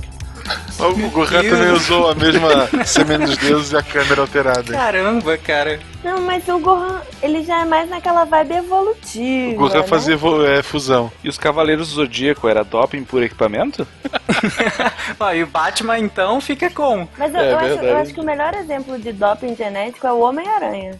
Ah, sim, Ah, verdade. Mas o que afinal é doping genético? Então, a gente falou dos super-humanos, dos super-atletas biológicos dentro do que é o ser humano, dos melhorados quimicamente, o melhorado biologicamente com o sanguíneo, e o geneticamente seria aquele que tenta alterar o seu genoma, os seus genes, tenta mudar o que já tá no corpo dele para ser melhor. É literalmente você fazer uma versão melhor sua. E não tem doping que pegue isso também. Então, o que acontece, por exemplo, é uma inserção. Você coloca um material genético que aumenta ou diminui a produção de certas proteínas. Por exemplo, existe uma proteína que chama miostatina, né? Ela é super importante no desenvolvimento dos músculos. E vamos dizer que é ela que dá a ordem para o músculo parar de crescer. Então, estatino de estático, de parar, é mio de músculo. É a proteína que vai ser responsável por fazer o músculo parar de crescer. É, em outras palavras, ela inibe a hipertrofia muscular. Né? É, exatamente. Em animais, já foi feito, por exemplo, deletar o gene responsável por fazer essa proteína miostatina. Ou seja, não tem mais no genoma do boi a ordem de músculo pare de crescer. Essa raça chama Belgian Blue. Se você for olhar, é literalmente um boi Schwarzenegger, é um boi bombado. Ele É tem quase a meioca do McDonald's. eles têm praticamente o dobro de volume muscular. Então, imagina, por exemplo, você conseguir injetar alguma coisa, um vírus, por exemplo, que vai desligar o gene que você tem nos seus músculos de um bodybuilder, por exemplo, de um levantador de peso olímpico. A partir desse momento, perde a ordem de parar o músculo de crescer. Você vai hipertrofiar, você não, porque ninguém vai fazer isso, mas o atleta vai hipertrofiar até o limite. E isso, de alguma forma, já é feito em em algum atleta? Não, os testes ainda estão em animais. Ainda eles testaram ratos com essa mesmo inibi- eh, bloqueador de miostatina e funcionou. O rato realmente ele, ele ficou com a massa muscular muito maior do que os outros testes, né? Do que os controles. Ele ficou com uma massa muscular bem maior. E o interessante é que alguns mesmo sem atividade física. Assim, todos os outros casos que a gente contou são coisas que já acontecem. A gente entra aqui um pouco numa sessão de especulação, né? E, e possibilidades. O que já acontece e já tem caso descrito é, por exemplo, uma pessoa que nasce com uma mutação mesmo. Não foi uma. não foi intencional. Mas a pessoa nasceu com a mutação e ela tem um desenvolvimento muscular absurdo. Mas por um erro genético e não por um melhoramento. Mas é, a Bárbara falou que em relação a a gente introduzir genes que, que a gente queira que expresse ou não algumas características, né? Mas tem um outro jeito de fazer esse doping. Por exemplo, eles estão estudando um, um gene que é o, o GT2B17 que ele codifica uma enzima que é responsável que a gente chama de glucuronidação da testosterona. Na prática, ela permite que a te- testosterona não seja identificada na urina.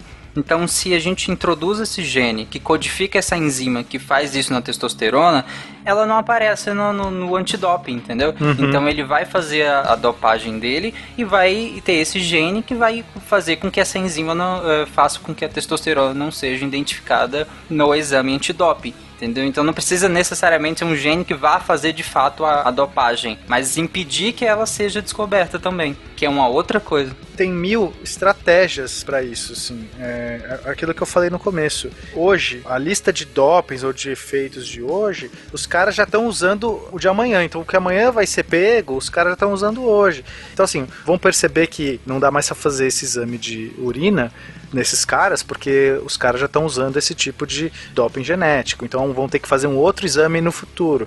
Só que a gente tá falando de uma indústria, Será né? que vai ter? Opa, no momento que você tá falando isso, Tarek, eu tenho certeza que em algum laboratório da Rússia ou dos Estados Unidos tem alguém fazendo um teste nisso aí, cara. Não, tem, mas é porque pensa assim.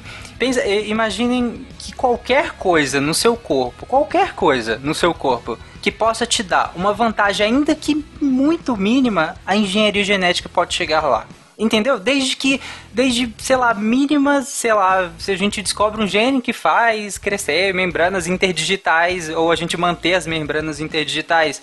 Entendeu? É desde uma, Uma mínima cauda. coisa até uma coisa muito Eu queria uma grande, cauda. a engenharia genética. Listradinha, é, assim. Uma cauda.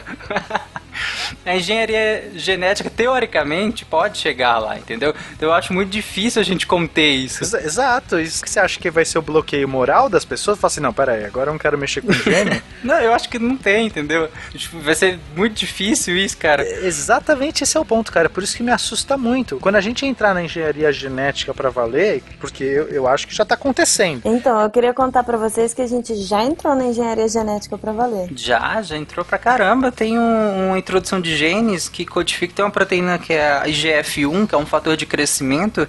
Que se você in- introduz esse gene que codifica pra essa proteína, você tem uma síntese proteica na sua musculatura muito maior. Então, tá vendo? É uma coisa simples. É uma pequena coisinha. Qual vai ser o limite do super-humano agora? Essa é a questão. Mas pelo que eu tô entendendo, gente, esse doping genético conversado até agora é referente a um ser humano já formado. Mas pelo que eu vi nessas recentes artigos e desenvolvimentos do CRISPR, era mais com a seleção, digamos assim, é o ser humano em formação, é você de fato programar um ser humano para ser melhor daquela forma, melhor não, para ter aquilo ou aquilo outro diferente. É isso mesmo? Gataca, assistam Gataca que é isso aí. É, essa é a parte importante. Assistam Gataca, pausa. De novo? Assiste Gataca e volta. A gente vai ficar esperando. Aí põe aquela musiquinha de elevador. Tem que assistir assim. duas vezes. Já, já assistiram no início do esperou o episódio. dia inteiro.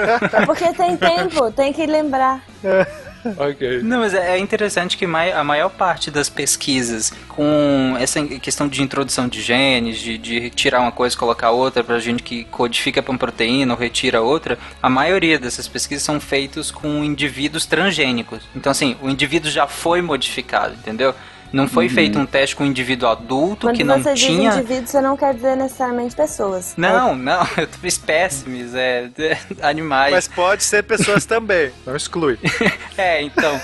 quando você faz os testes com esses espécimes, já foram modificados anteriormente para que tenha aquela possibilidade dessa modificação. Os testes em grandes animais já adultos, a gente ainda não, não chegou muito lá, entendeu? Então pode ser que não haja como a gente esteja imaginando que haja. Ou seja, eu não posso conseguir asas. Ainda não. o problema vai ser a aerodinâmica, não vai ser nem conseguir asa.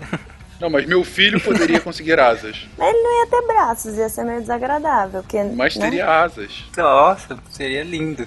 Não, mentira. Mas o Então, ponto você é. engenheiraria o seu filho pra ter asas? O Fencas não, mas algum russo sim. Algum russo sim. Pena tá com pessoal um já, é negócio pessoal. com os russos.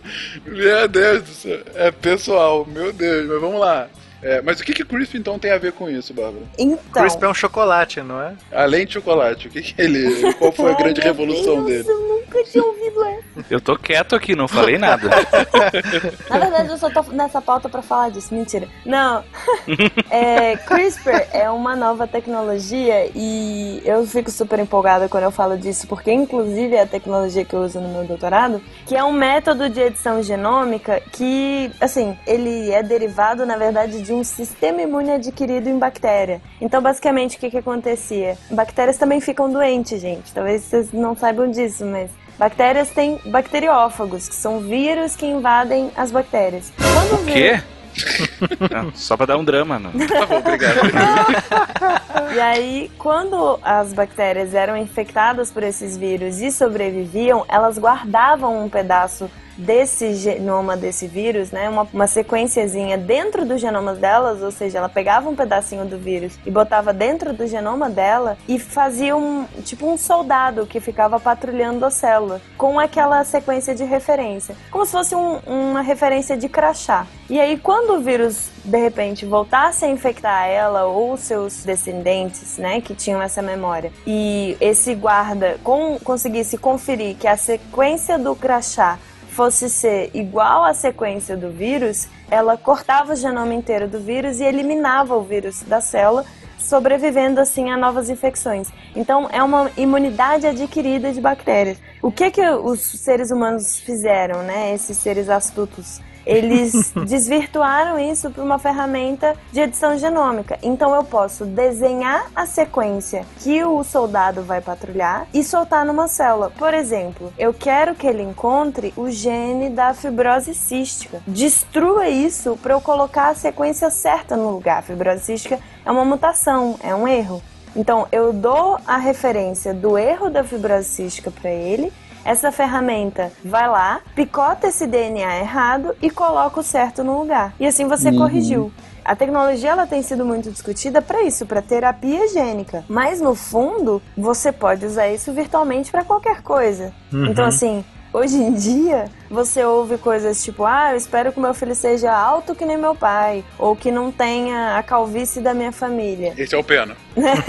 Surge agora a possibilidade de você chegar numa clínica e falar: Eu quero que meu filho seja alto como o pai, e não tenha calvície, e não tenha problema de coração, e não tenha diabetes. Eu tô feliz que meu filho não vai ser daltônico já, porque pula uma geração, já tô feliz. Mas e se você pudesse engenheirar o seu filho? Olha só, asas. Não, errei. É, tem gente querendo Eita. dar asa. A galera já tá planejando usar os filhos como meio de transporte, né? Vocês querem É? filhos ou pombos? Decidam. Vocês querem filhos ou economizar no ônibus? Pois é. does. Os bebês geneticamente modificados, eles ainda estão meio distantes, porque você tem que modificar um sistema inteiro. E, e tem a tal de ética, né? Ah, bobagem. Porque em 2015, um grupo de chineses já começou a modificar embriões humanos. A sorte pra nós é que não funcionou muito bem. Mas assim, eu acho que o ponto importante é, isso vai acontecer, tá? É, Isso vai acontecer. Isso já está acontecendo. É, já tá acontecendo, mas isso vai acontecer em nível esportivo em algum momento. De dilemas que a gente não está preparado hoje pra ter, pra discutir. O ser humano é muito tacanho em sua natureza, não consegue lidar com a sexualidade alheia, vai discutir modificação genética. Você percebe que vai ser uma, é uma coisa tão doida isso? O cara não consegue entender que o outro gosta de menino ou menina, isso. Não, o cara vai ter um gene das asas do Fencas, cara. O que, que vai acontecer? Minha não, dos meus filhos. Vai ser Dos muito doido isso. Quais são os limites do esporte, da moral, da ética? Quais são os limites de tudo? Sobre isso dos limites, o ex-presidente da Agência Mundial Antidoping, é, Dick Pound, ele é um cara super a favor do teste de doping em O atletas. nome do cara é Dick Pound, gente. Parabéns. Não tá dando, Ele já fez a modificação, a gente já sabe qual ele fez. Tá bom, né? Deixa. Tá vendo? A gente, a gente não consegue discutir sexualidade, a gente não consegue nem fazer um, um cast sem fazer piadinha de quinta série. Como é que a gente vai discutir essas coisas complicadas? Mas olha o Não nome tem do culpa, cara, ele não deixa. ok, Dick Pound, o que, que ele É, falou? ele, disse- ele falou assim: nós vamos olhar pra trás para escândalos como o do Ben Johnson e dizer que isso é uma pintura rupestre em uma caverna comparado ao que vamos enfrentar com a engenharia genética. Isso aí. É, mas isso é bem claro. De fato, aí como vocês colocaram, é, enquanto que todo doping utilizado até agora é pra aumentar o potencial, engenharia genética vai criar esse potencial. É, qual vai ser o limite do potencial? Exatamente. Então, assim, é, o que vai trazer e isso tá claro é que ao que haja aprimoramento, ou seja, depois da manhã, em engenharia gênica e no impacto dela com o esporte, vai ter de haver toda uma rediscussão com relação à ética e uso dela nos esportes. E a gente vai continuar fazendo esse, esse gato e rato, como já há hoje com o doping, mas muito mais profundo, né? Não sei se vocês querem arriscar pra onde que isso vai, mas o que eu acho é que vai chegar num ponto de uma Olimpíada ou pelo menos uma prova dos não melhorados. É, a discussão ela tem que acontecer. É uma coisa tão revolucionária que ela está acontecendo em vários setores da sociedade. Os cientistas estão discutindo isso. Tem uma palestra da mulher que desenvolveu essa ferramenta, Jennifer Dowd, né? Um TED bem legal. Vai estar o link aí para vocês ouvirem. Os cientistas estão discutindo, mas os atletas também já estão discutindo isso, já estão falando sobre isso. Algumas coisas que eles discutem é, é sobre a gente vai criar categorias de não melhorados versus melhorados, né? Eles seriam banidos dos esportes ou das competições ou só de algumas competições? Ou você teria novas competições de melhorados versus naturais, sabe? Porque afinal de contas todo mundo gosta de ver o, o underdog, o, o mais fraco, né? Admirável mundo novo, gente. É. É bem isso. Exatamente. É bem isso. E aí, um último ponto que eu gostaria muito de, de comentar, gente, até pra gente fechar esse cast, é quando a gente sai da esfera do melhoramento genético per se ou do uso de remédio e a gente começa a entrar no nosso próprio cérebro, na nossa própria preparação. E aí, convido em especial o Rigoli, nosso especialista em psicologia e piadinhas é, aleatórias. É, Psicopiadas. psicopiadas, de perguntar, ô Rigori, até que ponto é uma boa preparação psicológica ou até mesmo um método de, de fato, melhoria do seu potencial? A questão de usar o cérebro como um diferencial. É, assim, essa linha é bastante tênue, né? Mas eu acho que ela segue o mesmo raciocínio do que a gente tem visto em todos os outros métodos. A gente vai ver pessoas que vão ter acesso a esse tipo de preparação, pessoas que vão ser treinadas nesse tipo de, de intervenção e aquelas que não vão ter como ou não vão ter acesso. Né? Então eu vejo muito como um diferencial pela forma de acesso. né? Então, como o Tarek até comentou antes, todos os movimentos feitos pelos atletas, eles são muito, obviamente, dependentes da estrutura muscular, mas algo tem que estar movendo, né? Mandando o sinal de o que mover, como mover e quando mover. Sim. Né? Então, é, o que a gente vai ver é que, na verdade, o cérebro ele modula todas essas funções atléticas. E não só musculares, mas como aquilo que eu comentei antes, de um certo controle emocional, né? A gente estava comentando antes do pentátulo moderno, e eles têm toda uma preparação, por exemplo, para que eles consigam manter o ritmo cardíaco da corrida enquanto eles estão estão fazendo os tiros e eles têm que dar os tiros entre as batidas do próprio coração por questões de estabilidade, Sim. né? Então, eles vão ter todo um treino de autoconsciência corporal. E aí é que vai começar a entrar, por exemplo, perguntas do tipo: quanto de estresse é interessante para o atleta ter e quanto de estresse já começa a atrapalhar. Né? Tem um, dois pesquisadores que investigaram isso mais a fundo inicialmente, que era o Yerkes e o Dodson, que tem uma, uma curva famosa de Yerkes-Dodson, que é um, é um U invertido, assim. Né? Eu vou deixar a imagem aí no post para quem quiser ver. Que eles colocam basicamente que estresse de menos, a performance cai não consegue te motivar, tu não consegue ter explosão, tu não consegue executar o melhor que tu pode. Vai chegar um ponto em que essa curva vai começar a subir e ali tu vai começar a ter o teu ponto ótimo. Tu consegue dar o teu melhor sem começar a perder rendimento por ansiedade, por estresse. E depois disso começa a vir o estresse em excesso. Ao longo do tempo, essa curva ela foi sendo adaptada para determinados tipos de esporte, né? Uhum. Então, por exemplo, o nível de estresse que inicial, né, que um maratonista precisa ter é bem diferente do nível de estresse que um lançador de peso precisa ter. E eu vou insistir até todo mundo olhar esse esporte. Ah, que, é, que é basicamente ali alguns segundos de concentração e milésimos de segundo de explosão, né? E ali ele precisa estar no pico de estresse dele, no pico de ativação fisiológica, Claro. para que ele consiga ter essa explosão muscular. Enquanto o maratonista não, ele precisa ir maneirando esse investimento fisiológico que ele vai ter ao longo da prova. Né? Então o nível de estresse de um atirador de tiro olímpico, por exemplo, né, requer para ter uma performance ótima, é bem menor de um atleta que, que vai fazer um salto com vara, por exemplo. Tem, tem um, na ginástica, Rigoli, eu acho que é super emblemática disso, porque a pessoa se preparou quatro anos treinando que nem, sei lá, um condenado, assim, um treinamento absurdo, só quem passa por isso sabe. E aí, chega na Olimpíada, na competição, ela tem um momento que ela tem que estar plena, concentração ao máximo. E esse momento é fundamental para que ela consiga, ela sabe, ela já treinou, o corpo dela consegue fazer aqueles movimentos, mas eles são perfeitos, é a perfeição corpórea ali naquele momento. Então, ah, algumas delegações estão investindo hoje em dia bastante em psicólogos, em, em, né, preparação Muito. psicológica, porque estão percebendo que vale muito. A pessoa chega lá naquele nível de estresse absurdo, de tensão absurdo, porque, né, aquele frio na barriga que a gente chama. A pessoa tem um momento só na, para brilhar quatro anos. É muito Sim. forte isso. E é um nível de estresse muito alto. Né? E isso que tu comentou é bem isso que tem acontecido. Assim, a gente eh, tem visto né, que tem sido uma das últimas fronteiras de melhoramento, né? fora o genético que a gente comentou. Porque, por exemplo, a partir mais ou menos de 84, que a gente começou a ver o primeiro uso sistemático de psicólogos em equipes de atletas. Né? Isso na equipe dos Estados Unidos. E a partir de então isso tem aumentado cada vez mais. né? Um exemplo, né, que um dos dois atletas brasileiros que tiraram medalha, né, o Felipe Wu, no tiro, ele faz uso, por exemplo, de uma tecnologia de treino de psicológico que a gente chama de biofeedback. Em que ele faz vários treinos respiratórios, onde ele tenta buscar, através do automonitoramento, o que a gente chama de coerência cardíaca, né? que é uma sincronização entre a frequência respiratória e a frequência de batimento cardíaco.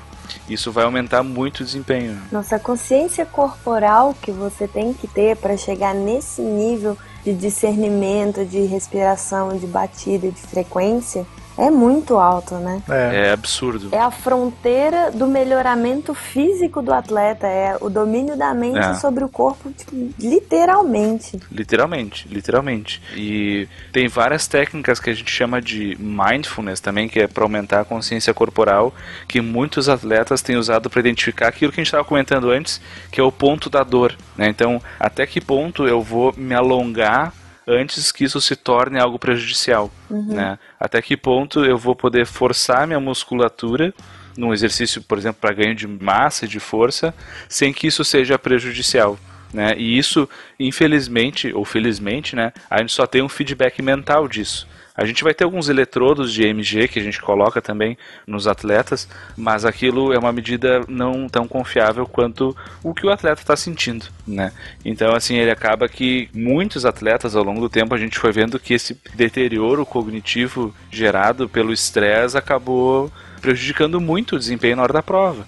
Né? E quando a gente compara os resultados obtidos em treino e os resultados obtidos em prova, a gente vê que tem um declínio né, na maioria dos atletas.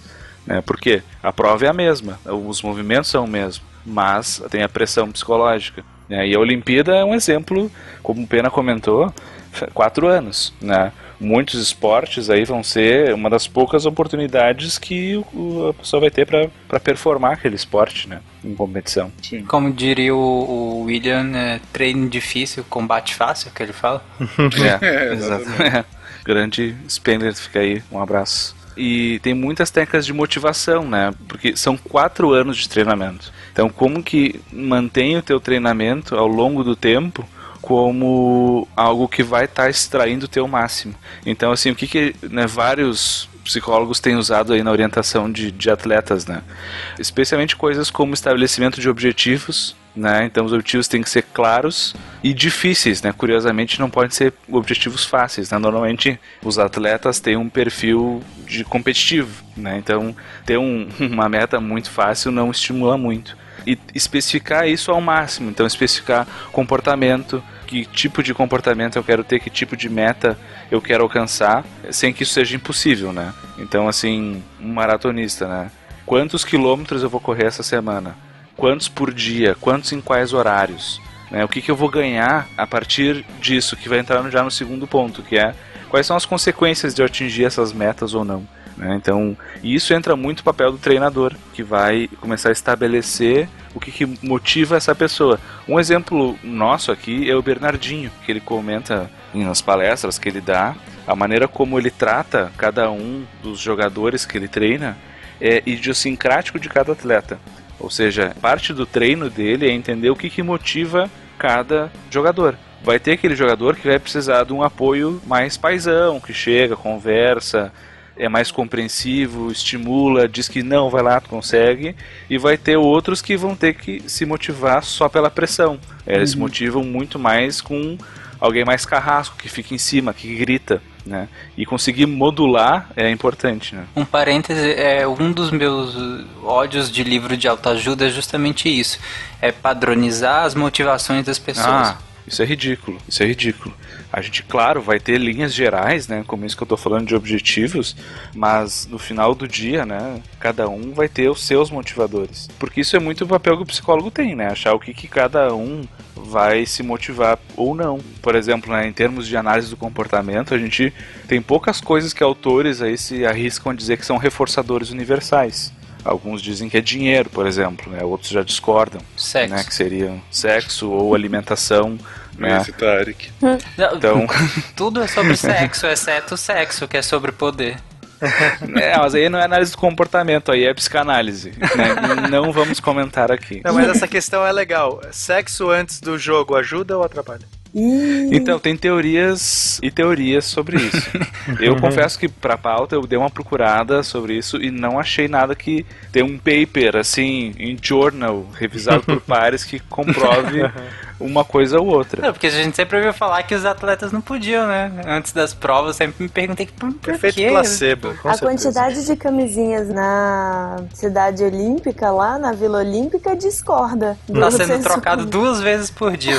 É. tá sendo reabastecido duas vezes por dia. Enquanto a gente não chegar a uma conclusão, vamos ficar treinando até chegar a essa conclusão. É basicamente o isso. O quê? Né? O sexo ou o esporte? Aí depende de onde você queira chegar, Bárbara. Depende de onde você Porra. queira chegar. Pra chegar no filho com asas vai ter que treinar bastante. Né? não, não, não, não. Isso vai começar uma discussão de bestialidade, de, de sexo com animais. Isso. Troca, troca. Não vou falar disso, troca. por favor. Caudas, não.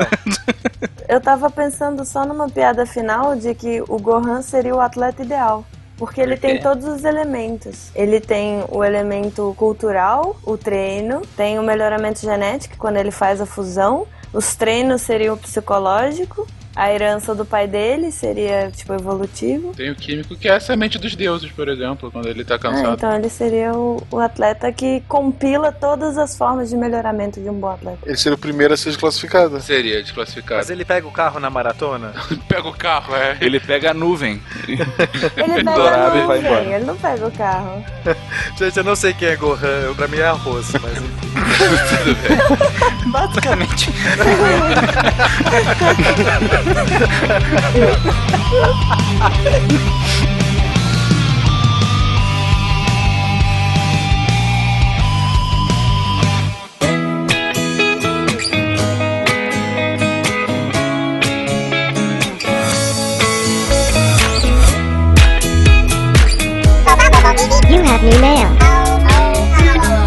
Bem-vindos, bem-vindos, derivados a mais uma leitura de e-mails do SciCast. Eu sou Marcelo Guaxinim. Eu sou a Jujuba. Eu sou o Fencas. E por último, de novo, eu sou o Tarek.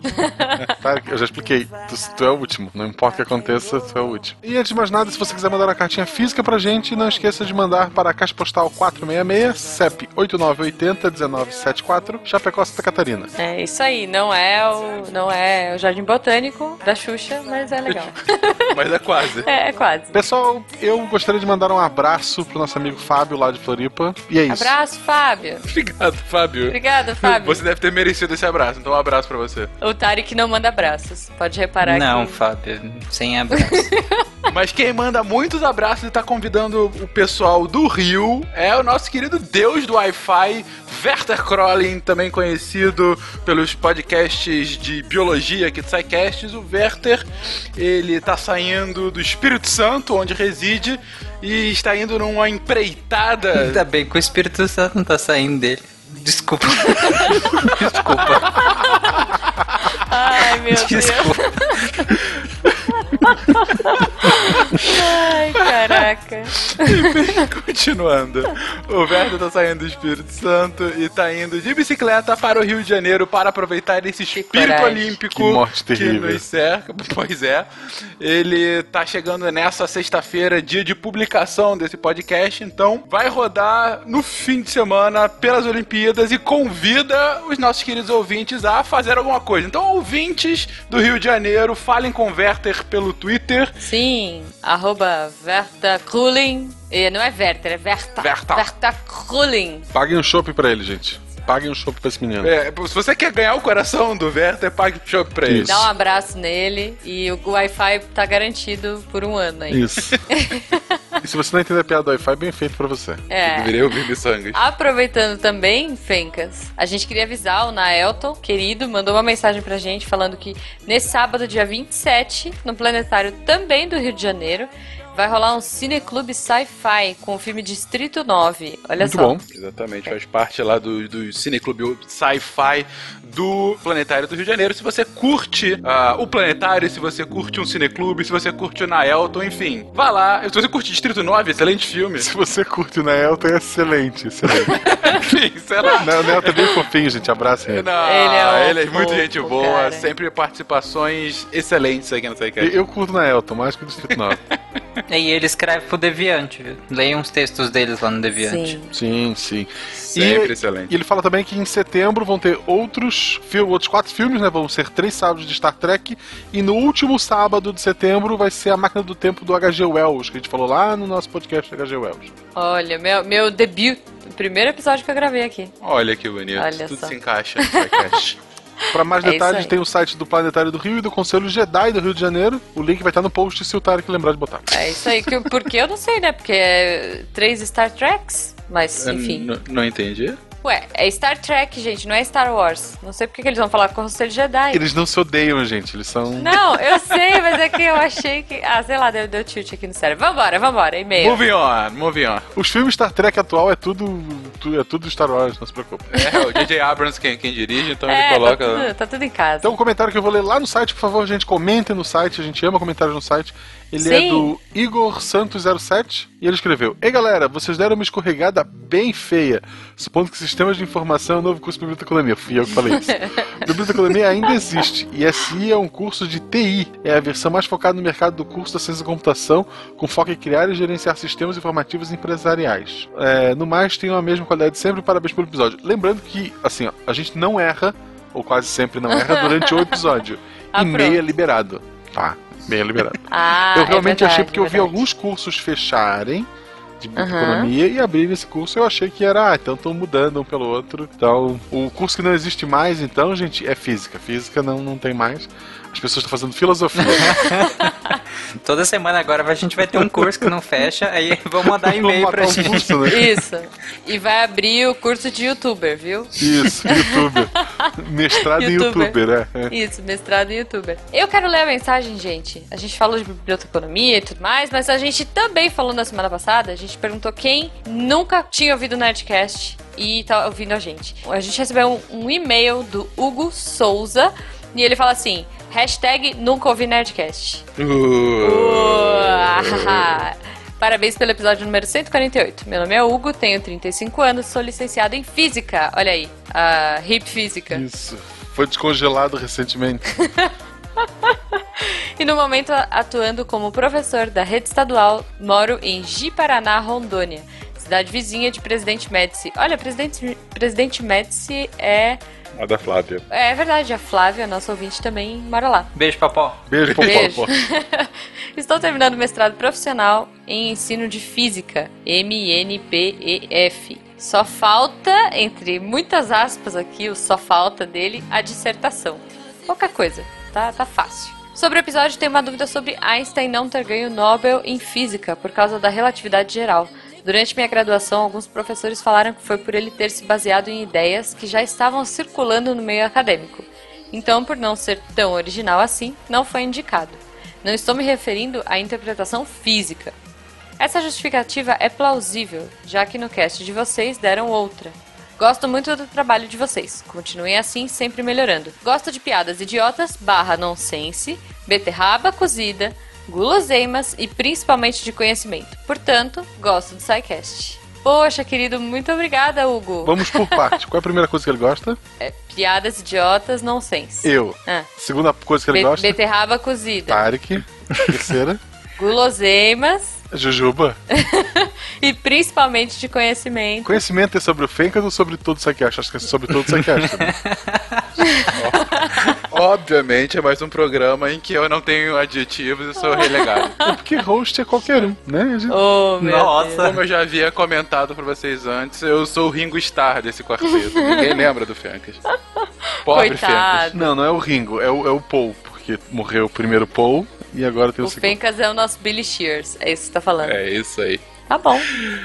Enfim, vamos ler algum outro recadinho. Dois recados bem rápidos. Primeiramente do Ronan, que diz que sensacional episódio. Já conhecia um pouco da história desse cara, que não conheço, mas considero pacas. Se você já conhecia, não conhece, mas ok, entendi a sua piadinha. Havia tido um suporte de memória no podcast homenageado neste episódio, mas nunca tinha ouvido tantos detalhes. Acho que ele cita o Nerdcast que fala sobre isso. Tem o Netcast sem o pena. Assim, Exatamente. Porque assim, uma coisa é a pessoa estudar o Aus- o Einstein, a outra é ela ser fã. Nossa, e quando o Pena é fã, gente? Você pode imaginar. É, eu tenho a teoria de que o Pena é contemporâneo, inclusive. Só isso pra dar certo tanta coisa que ele fez na vida, né? Mas enfim. PS, tive que me segurar pra não cair aos prantos aqui com a mensagem final. Me identifico muito com essa vontade de mudar e melhorar o mundo. E mais uma vez o SciCast veio ajudar a inflamar essa chama que espero nunca deixar morrer. Desiste. Ah, pronto. Ignora o Tarek Isso. e Ronan. Deixa morrer, não tem jeito. Ignora o Tarek e o seguinte, Ronan. é, a gente tinha gravado já há algum tempo esse cast e quando eu, eu reouvi e chegou no final, aí veio primeiro o Diogo, depois o Pena comentou, o Will complementou. Foi muito legal realmente essa mensagem final. Eu, Foi eu já tava dormindo até, foi uma surpresa quando eu vi. é, eu sei disso. Mas foi muito legal quando eles começaram a falar disso, é, porque é, é muito legal a gente conhecer a biografia de um cara que a gente sempre conhece um pouquinho do que falou, mas não sabe como ele viveu. Qual é a grande a relevância dele para a ciência? Mas mais legal ainda é o que ele pode trazer para nossa vida. Então, assim, é, foi excepcional acabar com aquela mensagem, porque, enfim, é, é, se tem uma coisa além da biografia do Einstein que a gente é, tem que enaltecer, é a, a, a lição que ele deixa de ser, como a gente citou no, no nosso cast algumas vezes, o primeiro deviante. Que alguns ouvintes, inclusive, falaram que deveria ter sido o título do cast, Einstein o primeiro deviante, mas que o Niel Quantos também comenta no site, falando só pra deixar a treta registrada, que deviante em italiano, então deviante com coxinha na mão, né, Ju? Aham, Deviante. isso, Em deviante. italiano, na verdade, é depravado, que diz muito sobre quem faz esse cast. Meu Deus do céu, não! Ótimo. não diz muito sobre o Einstein, não, é sobre quem Quem faz o cast? Estou falando de nós. nós todos. E to- todo mundo aqui. Fale por você, cara pálida. Achamos a definição do host, então, tá aí, deviante. É, pronto, deviante. Não diga isso, não diga isso. Vai lá, Tarek. Tá, né? Continuando aqui, eu vou ler o comentário também do site. Primeiro, eu quero ler o comentário que chegou, que do Ângelo Fontenelle. Abre aspas. Rapaz, Guaxa lembrou bem do jovem Einstein. Durante muito tempo eu achei que era tudo verdade. Falava pra todo mundo, você sabia que antes de Einstein as cervejas não tinham bolhas? Fecha aspas. Esse filme é maravilhoso. Ai. É, continuando aqui, tem um comentário do Bruno Suzin Saito. Ele elogia o episódio do Einstein, sugere um episódio sobre veterinária ou um tema relacionado para os pet lovers, né? Aguarde e confie, Bruno. Só digo isso. E ele nos manda abraço e daí ele falou que dá pra fazer beterraba frita com um purê de beterraba misturado com batata amassada. E aí você frita e ele falou que a- o açúcar da beterraba deixa a batata crocante, um pouco adocicada. Eu acho que é interessante o purê porque eu acho que deve ficar parecendo Pringles, sabe? Porque o Pringles é tipo um- uma massa, né? Não, não é batata frita Pringles, diferente da Ruffles. Mas é, é lá é uma massa de batata frita, né? Você faz a massa e aí frita a, a massa. Eu acho que fica parecido, deve ficar gostoso. Vou tentar. Eu acho, inclusive, que essa receita, quanto mais batata, melhor. o ideal seria sem nenhuma beterraba, seria 100% batata. Sa- eu- Sabe por que que eu acho que deve ficar muito bom? Porque a, a beterraba frita, ela é bem gostosa, ela é mais gostosa, inclusive, que a batata, ela em chips, porque ela é Gente, adocicada. eu acho que então é isso. Muito obrigada por Receita pra comer isopor. Tu joga chocolate por cima e come. Credo. Ele vai ficar bem melhor do que só isopor. Com certeza. Tipo, se tu precisa botar batata pra comer a beterraba, come só a Não, batata. não precisa botar, é só um complemento de textura. Que complemento, cara. Não funciona sem a batata. É claro, complementa a textura, porque a, pra beterraba ela tem um índice de umidade diferente da, da batata. Não, não, não, não. É. Que, que nem o alface, ele só fica embaixo da carne, nem pra comer aquilo. Fencas, deixa eles brigando aí. Vamos indo. É agora, é hora. Tchau, gente. Até semana que vem. Vamos indo. Tchau, galera. Até semana que vem. Tchau.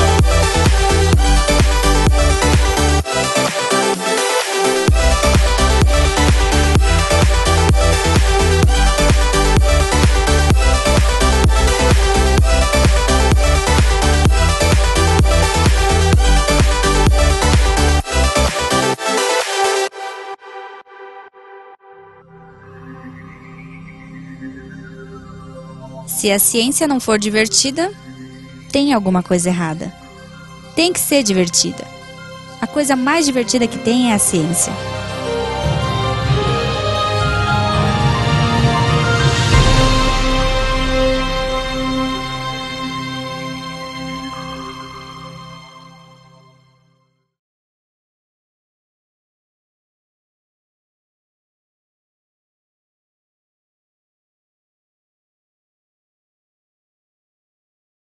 Aí tem aquele outro Muggsy, que é, apareceu no Space Jam, era aquele jogador Ganhou, de basquete ganhou, baixinho, Belucci gente. ganhou. Uhul. Foi mal, Barba. Ai, pro... Este programa foi editado por Tapcast. Edições e Produções de Podcast.